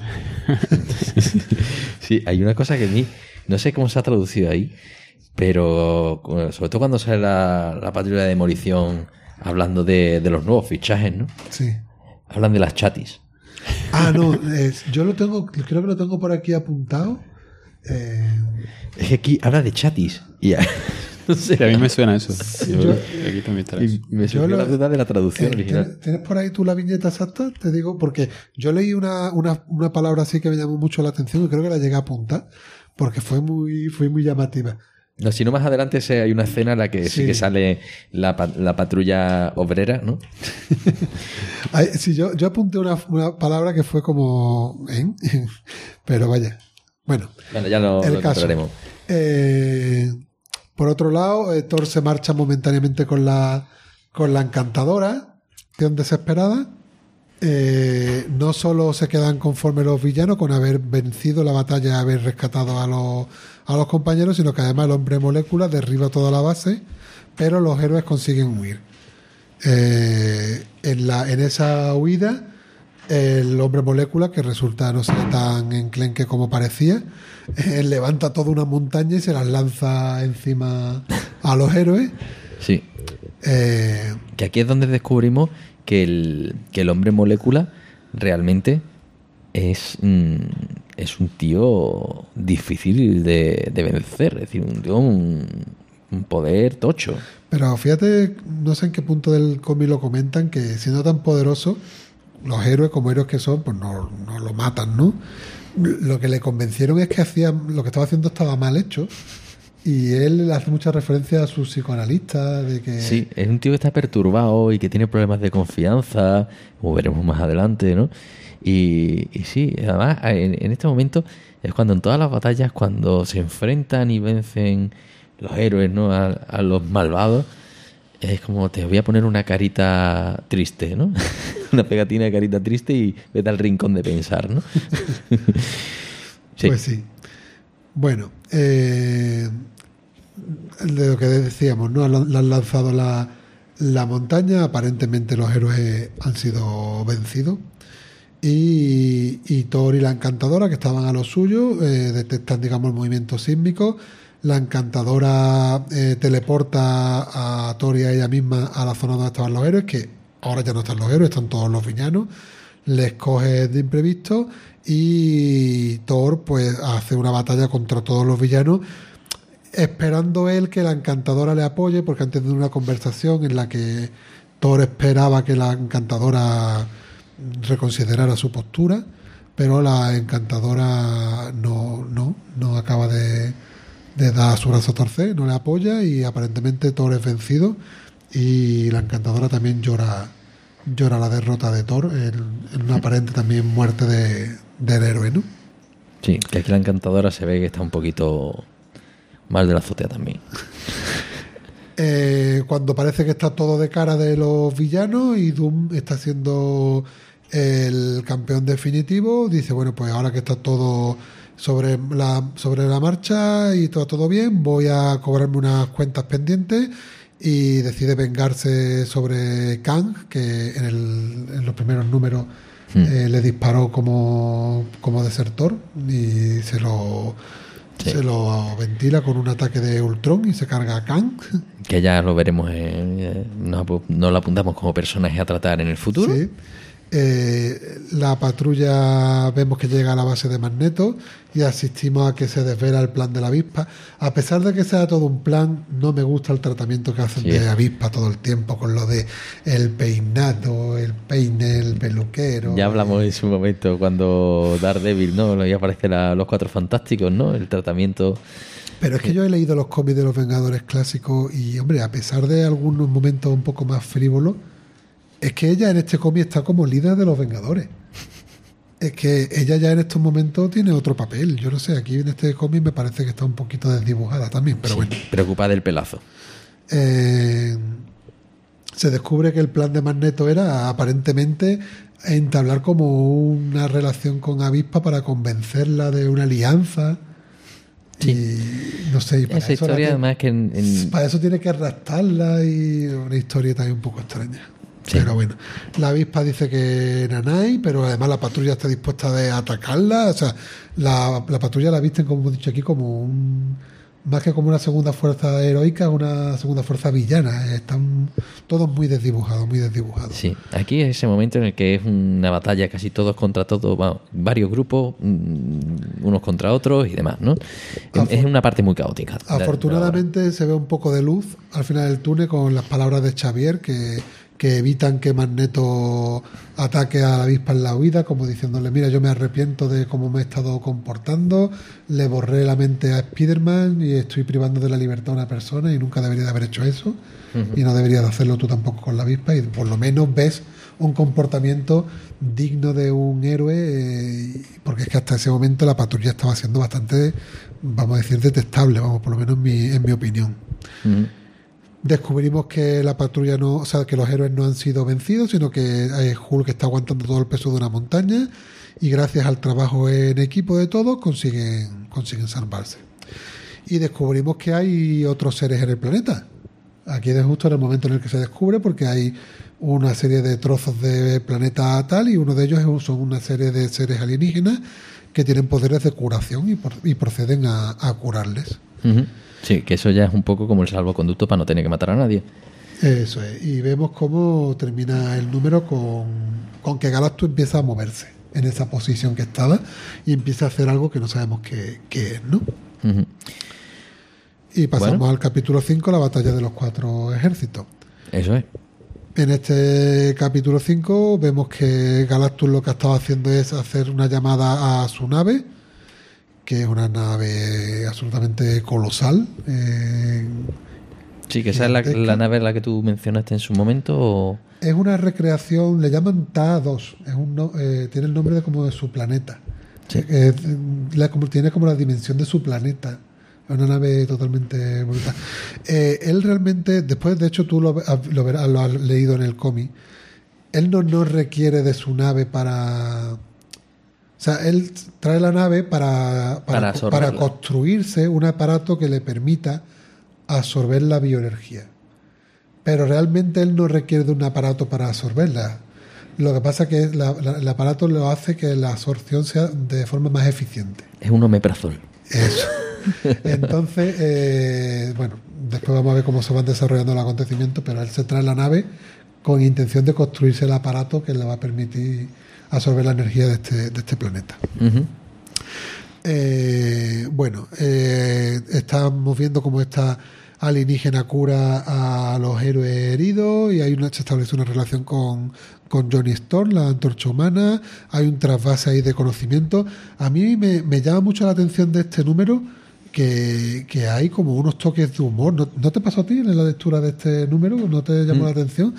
Eh, hubo como unos toques de humor que me, me llamaron mucho la atención Sí, que, como. que- que estaban como fuera de, de lo que venía siendo la tónica general de, de del número hasta ahora. Que, que no sé, yo digo, ¿qué ha pasado aquí? Sí, a, a lo mejor el número en el que Jim Shooter ya estaba un poquito eh, a gusto con el resultado que estaba obteniendo, ¿no? No sé. y entonces, pues, Hombre, pero pues se le ve más alegre. Aparece ¿no? aquí Xavier Coloso, vende una vez, y el otro, ah, sí, que se va a caer. Y hay varias referencias así graciosas. Eh, los nom- el- esto del nombre eh, Johnny, también te quiero, Sanchi, Zazi, eso, no sé qué, como unos toques así humorísticos que, que están bien, a mí me entraron bien. Sí, Eh, bueno, tampoco es. Luego sí que hay también una, una puesta en contexto en la que se hace Pero un bueno. sumario, hay, un, hay una viñeta en la que te ponen eh, los compañeros, los aliados, algunos cuya lealtad tienen duda, Magneto, ¿no? Sí, y a- empieza a poner los grupos y hacen como. Es, sí, es como una especie de. mm, de número de lo que ha pasado hasta ahora, de Otra vez se aprovecha la circunstancia de que lo van a explicar la línea para explicarle al lector Eh, eh, ha, volado el micrófono. cómo, cómo está la cosa hasta ahora. Sí, ¿no? yo creo que habría que revisar si este es el número del mes de agosto. Sí, bueno. Bien. Nada, vemos como desde todas las facciones ven la nave sobrevolar, vemos que Doom se resiste a los encantos de la encantadora. Y bueno, aquí quizás sobre todo destacar que Reid Richard intenta contactar con Galactus, eh, haciendo referencia a que hubo una ocasión, de hecho hay un asterisco de esto de Marra, que hace referencia a un número de los Cuatro Fantásticos de, de John Byrne, eh, y dice que, que hay, una manera de evitar que ocurra lo que está pasando. Y, y dice que va a intentar hablar con, con Galactus, eh, pero no tiene, no tiene éxito. Eh, yo tengo aquí mm, capturado el, eh, el momento eh, donde Red Richard salvó la de la muerte a Galactus. Esto, quien quiera leerlo a qué se refieren en este, en este caso, eh, se puede leer en el Marvel Heroes número 59, que corresponde a los Cuatro Fantásticos de John Byrne número 1. Pondremos la referencia en la web, por si queréis ver a qué se están refiriendo en esa anécdota. El caso es que no, en esta, en esta ocasión no, no lo consigue. Hay una serie de combates en cadena, los héroes contra los secuaces de Galactus, villano contra los héroes, la patrulla X contra los villanos. El caso es que Doom aprovecha toda esta distracción y al final acaba accediendo a la nave de Galactus, que le parecía que era su plan. Pasamos al capítulo 6, que llegamos al ecuador de la, de la obra. Eh, yo insisto aquí en el tema de la ridiculización de la avispa, en todo esto de, de que no sabe conducir el aparato, de no sé qué, no sé qué hago aquí, abandonaré mi fiel corcel, lo del baño turco, o sea, todo- todos los comentarios de la avispa son totalmente Sí, un, personaje que está fuera de contexto, que no se ha adaptado al nuevo escenario, que sí que tiene charlas completamente intrascendentes. Pero aquí tal vez lo, lo más interesante de este capítulo la aparición de dos personajes, ¿no? Sí. Que uno es que es Lagarto, A mí el lagarto yo reconozco que me coge por sorpresa. Tengo que, que echar la vista atrás en el tomo y volver a... Digo, ostras, ¿verdad? El lagarto desde el primer combate no lo he vuelto a ver. Y es cierto. Eh, está- yo creo que está bien hecho por el guionista. Yo me olvidé del personaje. ¿eh? se va a un pantano. Se va a un pantano herido. Es una bestia, al fin y al cabo.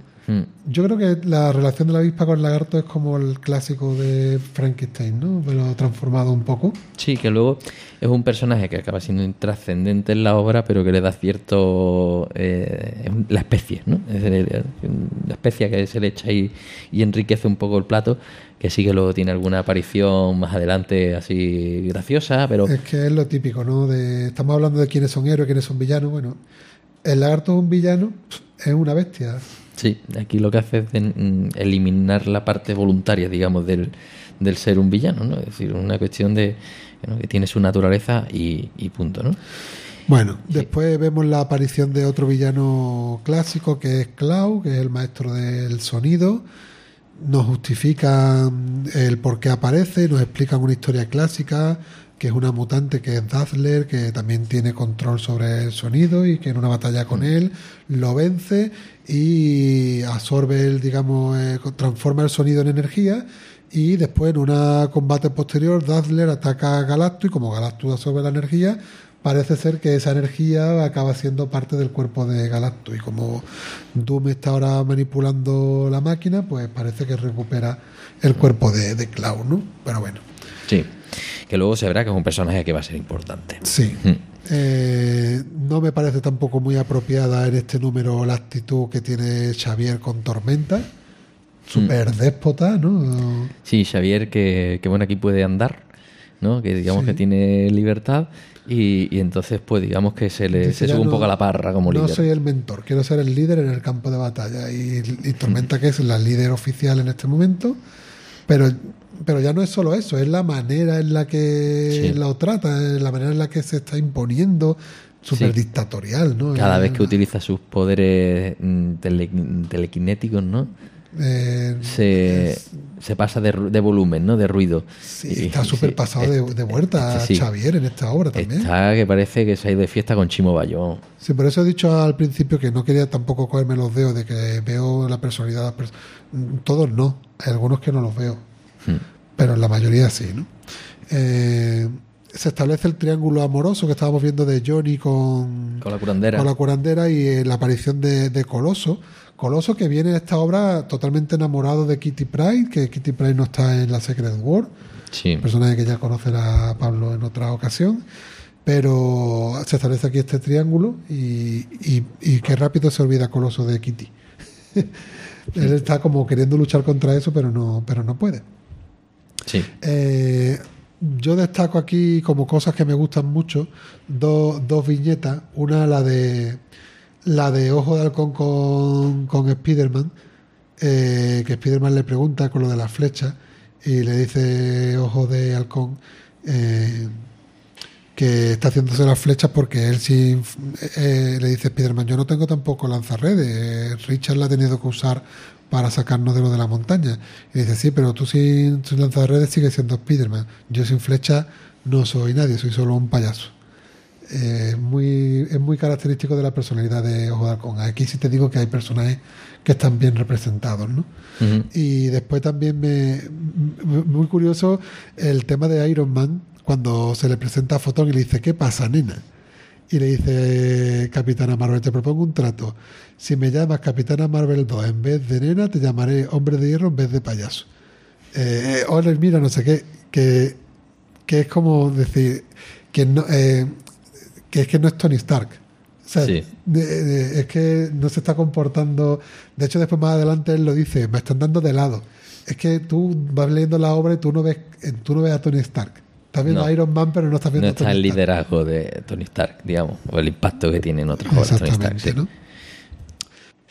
Otros detalles a comentar, pues durante el combate de la patrulla X con los villanos, pues el comportamiento de Pícara y Loberno también muy muy extraño porque están siempre como que no están alineados ni con su propio equipo.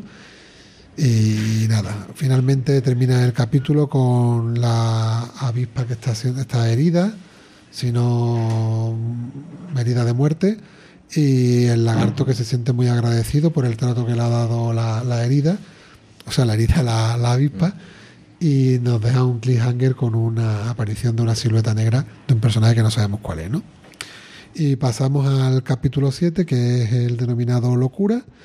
Y aparece un nuevo personaje que es Spider-Woman, otra vez la aparición de personajes que aparecen aquí de repente y no sabemos de dónde, de dónde salen. Decir que Spider-Woman esta es su primera aparición. O sea, esta, bueno, Sí. de esta Spider-Woman, porque además hay otra Spider-Woman, Pablo, para si quieres que te enrede más la cosa, no hay una única Spider-Woman en el universo Marvel. Esta es una de ellas, después hay otras. Pues esta Spider-Woman concretamente aparece por primera vez en esta Secret War. O sea, esta es la primera aparición de, de Spider-Woman. Y yo no sé tampoco para qué la traen, porque tampoco tiene después ningún tipo de No. protagonismo en la, en la historia, la verdad. No, es un elemento que luego el Todopoderoso utiliza. Sí, es el primer elemento de la cadena. Quizás es para, a lo mejor a los, a los lectores crearle como una desconfianza, ¿no? Para que la gente... Y yo creo que para justificar el traje negro de Spider-Man.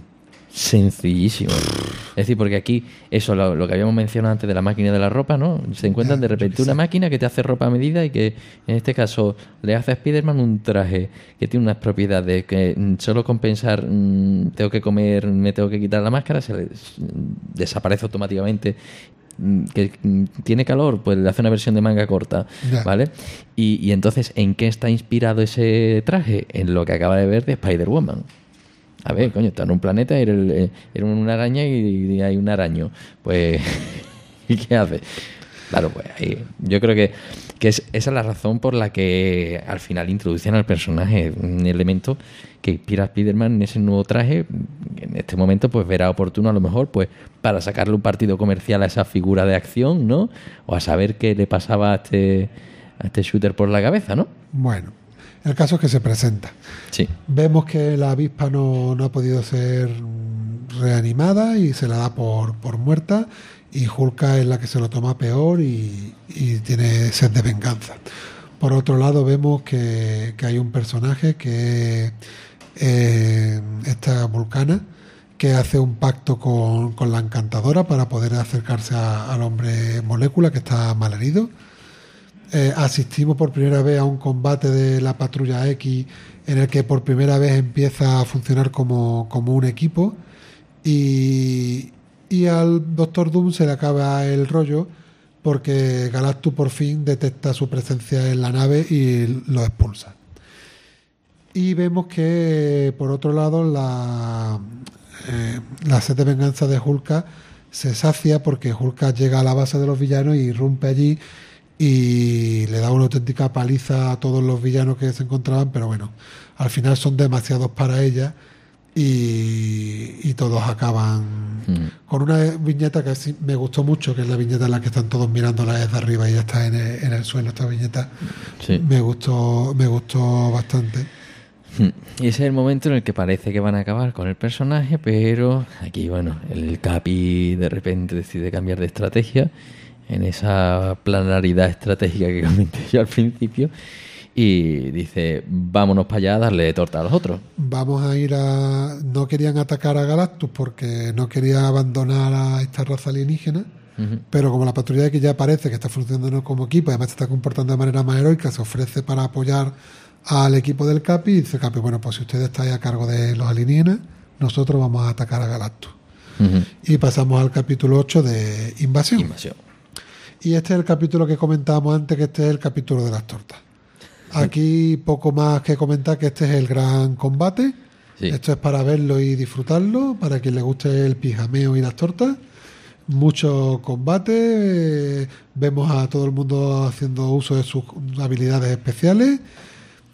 Yo que sé, destacar alguna cosa como por ejemplo la paliza que le da Spider-Man a Titania, que la deja totalmente en ridículo. Y esta Titania que estaba muy crecidita la deja totalmente venida a menos. Y finalmente acaba el, el- el número con, con la resurrección de la, de la avispa, con el sacrificio de, de esta alienígena y el mítico, la mítica aparición del traje negro de Spider-Man acercándose a la comentada antes ridícula máquina de hacer ropa que se inventan para que Thor recupere su casco y su, y su capa. Y Spider-Man se cree que está con esa máquina de ropa, que no es la máquina de ropa, y está la piedra del simbionte, y coge esa piedra negra y se hace con el traje negro, que le da esos poderes que comentaremos en otra ocasión, que Pablo Sí. no sabe cuáles son. No, aquí en este momento es un, un traje molón. Un traje molón.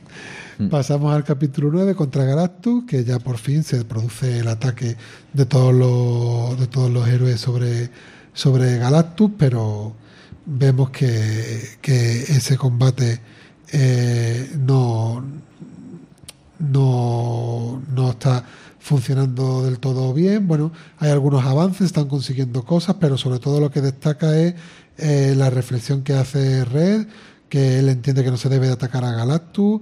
eh, él está entendiendo que ya cree que sabe lo que está pasando, lo que está planteando el Todopoderoso, y el propio Galactus le invita a la sala del trono de la nave y, le muestra imágenes de su mujer embarazada y su hijo Franklin y, le da le dice algo para que para que medite y, entonces eh, finalmente eh, traslada a, Red unas dudas sobre cómo afrontar el combate. Y vuelve eh, todo el mundo a través de la batalla de nuevo incluso el propio el propio eh, Red con el propio Galactus el combate continúa. Por otro lado, vemos que, que Doom se escapa de, de su celda, aprovechando la confusión, y, y coge a Cloud porque tiene un plan que es diseccionarlo y con los trozos de que al final es sonido sólido, hacer unas lentes que están sincronizadas por la, con la energía de, de Galactus Sí. para aprovechar e intentar recoger la, la energía. Sí, que además esto genera luego al final una escena de cierre bastante espectacular. Bueno, cuando parece que estaban logrando los héroes algo contra Galactus y la nave, Galactus dice, mira, aunque esto era lo más eficiente, yo me voy a mi nave, que a mí no me hace la falta la nave para absorber el, el planeta y, y entonces cuando por fin parece que, que va a hacer uso de, de esa habilidad de absorción, en ese momento Doom tiene ya terminado su ingenio de lente y aprovecha y reabsorbe la energía ahora al comienzo del siguiente capítulo. Una escena muy espectacular, con una visión muy, una perspectiva muy chula, la última viñeta, y que nos deja con ese cliffhanger para, para este próximo eh, capítulo, que es Muerte al Todopoderoso. Bueno, y aquí volvemos a ponernos en el escenario, en el, vamos, es una puesta en contexto con lo que tenemos aquí al principio, Sí, en el que lo que se ve es eh, Doom ha conseguido robar toda la energía a Galactus con este ingenio de lentes que había hecho y ha dejado a Galactus seco, como Sí, sí. vamos a ver más adelante, sin, sin energía. Y toda esa energía que, que él ha robado, pues la ha absorbido y, y se siente omnipotente, omnipresente, omnisciente y decide enfrentarse al, al propio Todopoderoso. Ujú. Pues sí. Eh, que además es curioso decir, absorbe toda la, todo el poder de este Galactus e intenta repetir ese ejercicio, digamos, de enfrentarse al Todopoderoso. Es decir, si tú absorbes a Galactus, que ya se lo ha cargado Todopoderoso, pues evidentemente esto es la regla del fútbol, ¿no? Si es derrota B y B derrota C, tiene que derrota C. El caso es que ahora asistimos a una serie de viñetas en la que él está enfrentándose y vemos mientras los héroes están en la base, digamos, resistiendo los efectos de los daños colaterales de aquella, de aquella batalla. Eh, vemos por un lado cómo se rompe el triángulo amoroso que hemos visto durante varias viñetas, porque mm, eh, Johnny está ah, atendiendo a Red Richard y, y Coloso le hace una referencia a Johnny en plan eh, que Zagi está herida y yo no sé cómo lo tiene que estar traducido tú, pero Johnny dice en mi edición, ahora no tengo tiempo para fulanas. Red está mal. Y Coloso dice, ¿fulana? ¿Fulana? Y, y es como que ahí deja ver que para Johnny el- Pues mira, ahora no tengo tiempo para una chati. a una chati. Bueno, pues aquí son fulanas. El caso es que para Johnny era una chica más y Coloso se siente como súper ofendido porque para él ahora resulta que es el amor de su vida, que él acaba de conocer y ya se ha olvidado de Kitty Pryde, ¿no? Pero bueno, muy curioso. El Todopoderoso vence, acaba venciendo a Doom, a pesar de todo el poder que tiene Doom, pero eh, llama la atención del Todopoderoso, el propio Doom, y decide estudiarlo y le hace como una especie de disección ¿no? científica. Incluso eh, se verbaliza, digamos, en la viñeta de que lo parte por la mitad, separa la, la piel y lo está estudiando. eh, y ahí es donde viene la parte que tú decías que te cuenta su pasado. O sea, el Todopoderoso está estudiando a, Do- a Doom porque consigue llamar la atención del personaje. Está como diciendo, ¿cómo ha podido una persona llegar a este punto de enfrentarse a mí con todo este, con todo este poder, ¿no? Sí. pero pero no no es Doom incluso hasta en ese punto consigue aprovechar la oportunidad y, y hacerse con, con la armadura de nueve de nuevo y aparentemente vence vence al todopoderoso en ese en ese último lance eh, vemos eh, simplemente la mención, ya que lo hemos comentado antes, que se reconduce la relación de Loberno con el Capi, que comentamos antes que estaba la cosa un poco rara. Eh, los villanos son liberados por el Capitán América y por Loberno en esta situación, que también habla muy bien de ellos. Y, y finalmente termina el número presentándose Doom ante los héroes como el ganador de la contienda y con la buena nueva de que él es el nuevo todopoderoso. Eso es. Y termina el capítulo 10. La guerra ha terminado, que viene al pie. Y, y digamos, mm, mira, no obstante, sugerimos encarecidamente que es el próximo episodio de las guerras secretas.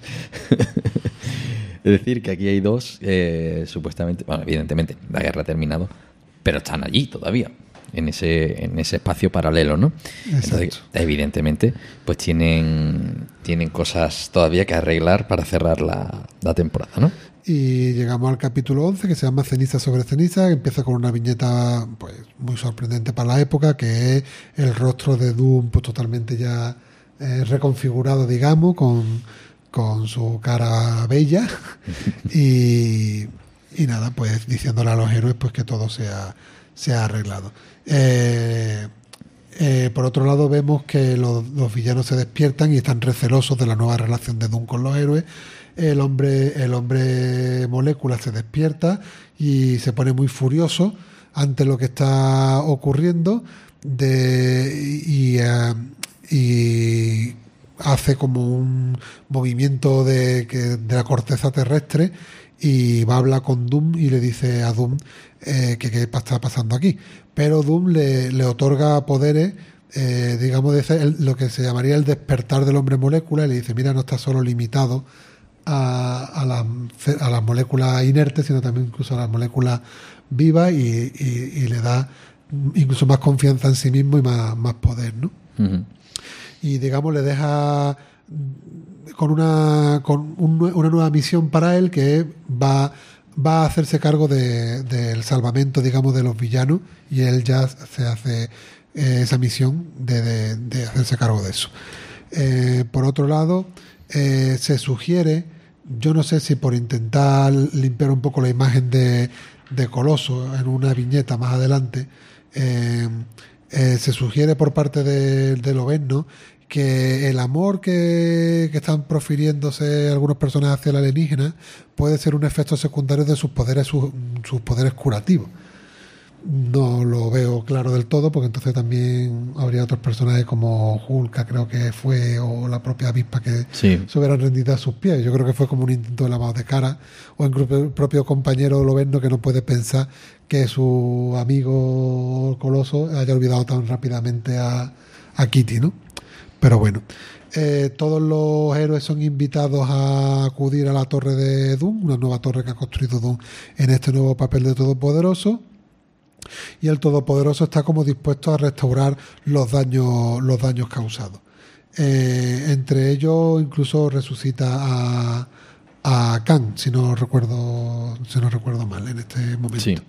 Es muy Eh, restauracionista, que ese es un enfoque de, de intentar, ya está, se ve que está intentando restaurar ese... Y se, y se intenta como presentar como que ya está por encima del bien y del mal, que él Sí. ya no le importa nada, que él ya está en una posición Sí. que, que todos son problemas banales. En cambio, se da la circunstancia de que el Capi tiene que volver a entrar porque echa de menos a Spider-Woman y tiene una conversación con Doom en la que el Capi se da cuenta de que Doom sigue siendo muy humano porque le siguen preocupando problemas muy banales como son su propio rostro y demás y eso a Capi le preocupa. Hmm. Porque si tiene esas preocupaciones humanas, entonces es peligroso. Porque un humano con tanto poder, al fin y al cabo, es un ser peligroso. Y con esa reflexión, el Capi vuelve a hablar con todos los compañeros y plantea someter a votación el hacer un ataque a Doom. Cuando Doom les eh, dijo que, que se quedaran las cosas así, que si, que si nadie quería nada de él, incluso les concedió un deseo, pero que si se iban de allí, que no volvieran, que si no, iba a haber consecuencias. Y el Capi dice que, que cree que deberían de atacar. Él no está muy seguro de esto, pero plantea la votación. Se empieza a hacer votación y cuando parece que finalmente la votación sale positiva, justo en ese momento cae como un ataque sorpresa sobre la sala. Parece como que Doom era consciente de lo que estaba ocurriendo en esa habitación y cuando ve que todo el mundo está dispuesto a ir hacia atacarle, aparece un rayo que aquí en la viñeta lo a- a- califican de aniquilación total Ujú. y acaba con todos los con todos los héroes, dado que no confían en él. Eso es. Y llegamos al número 12, número final, que es el número nada que temer. Empieza después no. del Big Bang, ¿no? Eso aparece en portada, en la portada original, ¿no? Eh, Se nos presenta un, un- escenario posapocalíptico, ¿no? Con el escudo del Capi ahí roto. Sí, muy doloroso para mí. Sí. Y, y aparentemente todo el mundo ha muerto. Y aquí está Doom con, con este Cloud. eh, bueno, pues ahí intentando hacer un post-mortem de todo esto, ¿no? Sí, bueno, asistimos a, a lo que es la, la huida de los villanos y vemos que la, la encantadora está queriéndose informar de qué está pasando allí, habla con la elemental, con un elemental del agua y, y a la hora de informarse de todo lo que está pasando allí, decide cobrarse aquella deuda que tenía con Volcana y ante la situación del poder que está viendo en Doom, decide con esa deuda que se cobra huir a Asgard y volver a su tierra para estar allí preparada de lo que pueda pasar porque no se fía de lo que pueda hacer Doom. El resto de villanos perdemos en este punto ya la vista de lo que ocurre. Entendemos que sigue su viaje controlados por el hombre molécula en este islote intergaláctico y ya en la obra no nos dice más qué ocurre con ellos. Entendemos que siguen su viaje hacia, hacia la Tierra, en ese islote. Eso es, y quedan un poco al margen. Pero lo que sí, eh, aparece el Todopoderoso en el número anterior que va con muy escaso poder, ¿no? que se hace, se apodera de Hulk, luego de Spider-Woman, razón por la que el Capi entra a, a ver qué había pasado con esta mujer. Y, y vemos como esto recuerda a la cosa de John Carpenter, ¿no? o, Sí. o a este mismo, ¿cómo se llamaba? Eh, esta película, la que Denzel Washington cuenta como, como estuvo a punto de morir, ¿no? Que era, era algo de. Ah, la del gato. ¿Cómo se llamaba? No me. No, ya, yo qué no sé. sé. No me viene. Soy, soy horrible. para- gato. No, era de ser Washington y, el- y- y sí, y al final empezaba como el día que estuvo a punto de morir. Pues no lo sé. Sí. Da igual. Da igual. Sí, eh, eh, mm, Ahora película famosísima, me vendrá cuando terminemos, lo siento. Vale. Y, y eso, digamos que va de ser en ser, traspasándose y, y bueno, mm, y acaba eh, apoderándose de Cloud, ¿no? Mm, Ese era su plan. claro, eh, de acercarse todo lo que pueda a, a Doom, Doctor Muerte, para eh, volver a absorber todo el poder que tenía originalmente. ¿Y cómo lo consigue? Como Doom controla la realidad, le hace pensar en una posible realidad. Le hace pensar, ¿y si los héroes se han salvado? ¿Y si ha llegado la, la alienígena y las ha curado? ¿Y si esto y si lo otro?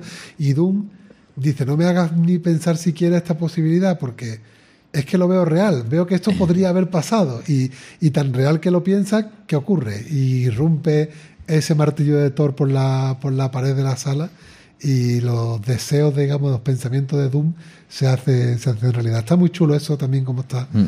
como está pensado y, y consigue que, que se resuciten a los héroes, ¿no? Sí.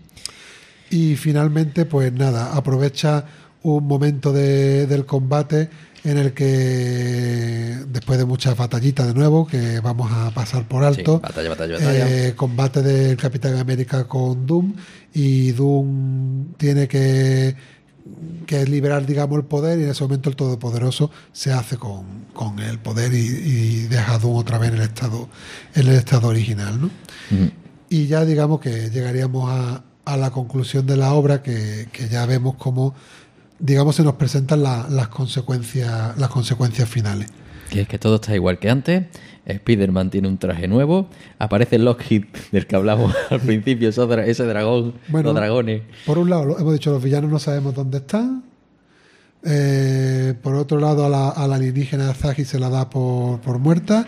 Y ahora todos los personajes van a ir viajando de vuelta a la Tierra, a- transportándose a este teleportador que estaba en órbita. ¿Qué consecuencias son las que se van a dar en las series a partir de esto? Pues Spider-Man va a volver a su serie con un nuevo traje. Pero ya en este número empiezas a sospechar que este traje no es un traje normal.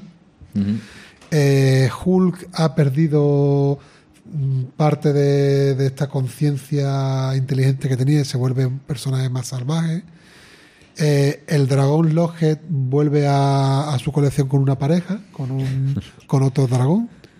Eh, Hulk se hace miembro de los Cuatro Fantásticos.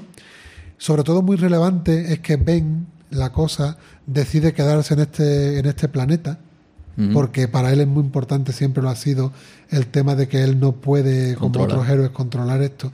De hecho, de- en esta guía de lectura que yo pro- os voy a proponer en la web, uno de los tomos es el tomo de la cosa, Donde se ve todo el, el periplo de la cosa en el planeta. Eh, Iron Man, esto de las consecuencias más leves, tiene un, un traje más poderoso de este retoque con la tecnología Sí, que le hace. Red. Coloso vuelve eh, todavía recordando este amor alienígena y pasando de Kitty. Pues bueno, todas estas consecuencias se traen de vuelta a, a las colecciones regulares. Y con eso, pues, y hasta eh, aquí llegaríamos a... al final de tu tochal, a la Ah. al final de una parte del, del tochal que yo tengo.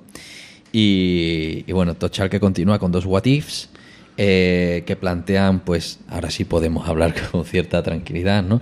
¿Qué hubiera ocurrido si se hubieran quedado todos estos personajes en el planeta y no hubieran podido volver a la Tierra?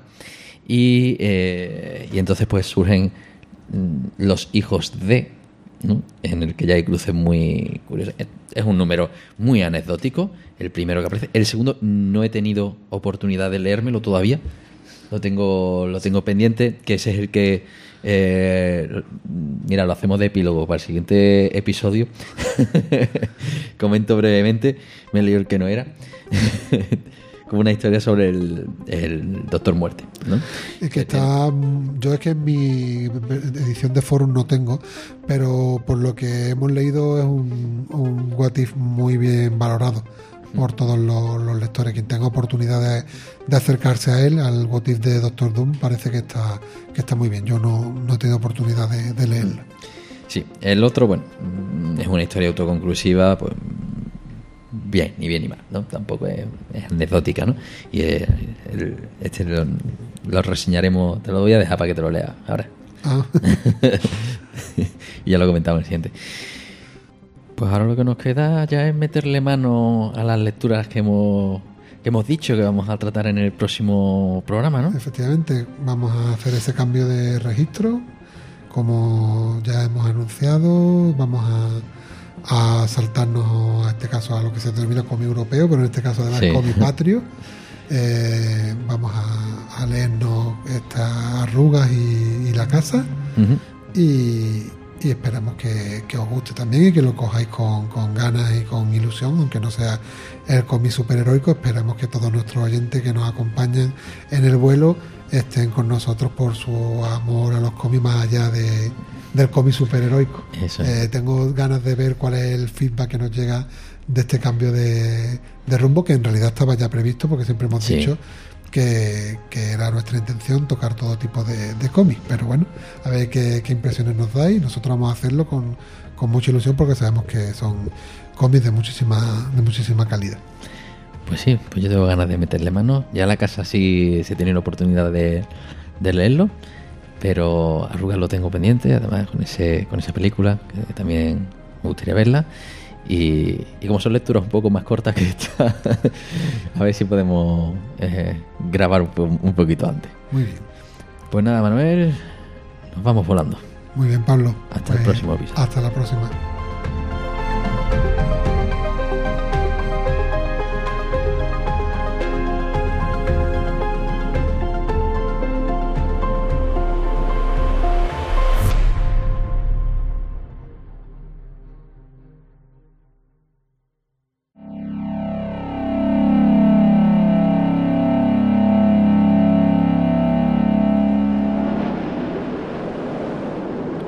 Manuel, vaya fogonazo, ¿no?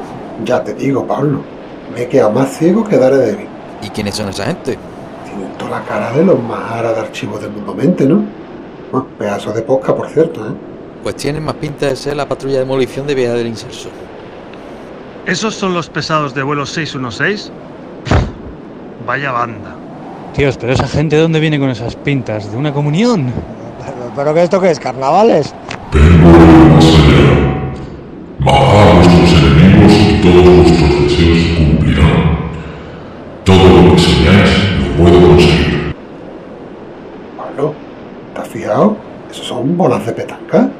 ¡Voladores! ¡Nos la jugamos una pedanga! Venga, vaya a la paliza que os vamos a dar. ¡Petanca muerte! Pues mira que yo soy más de fooling.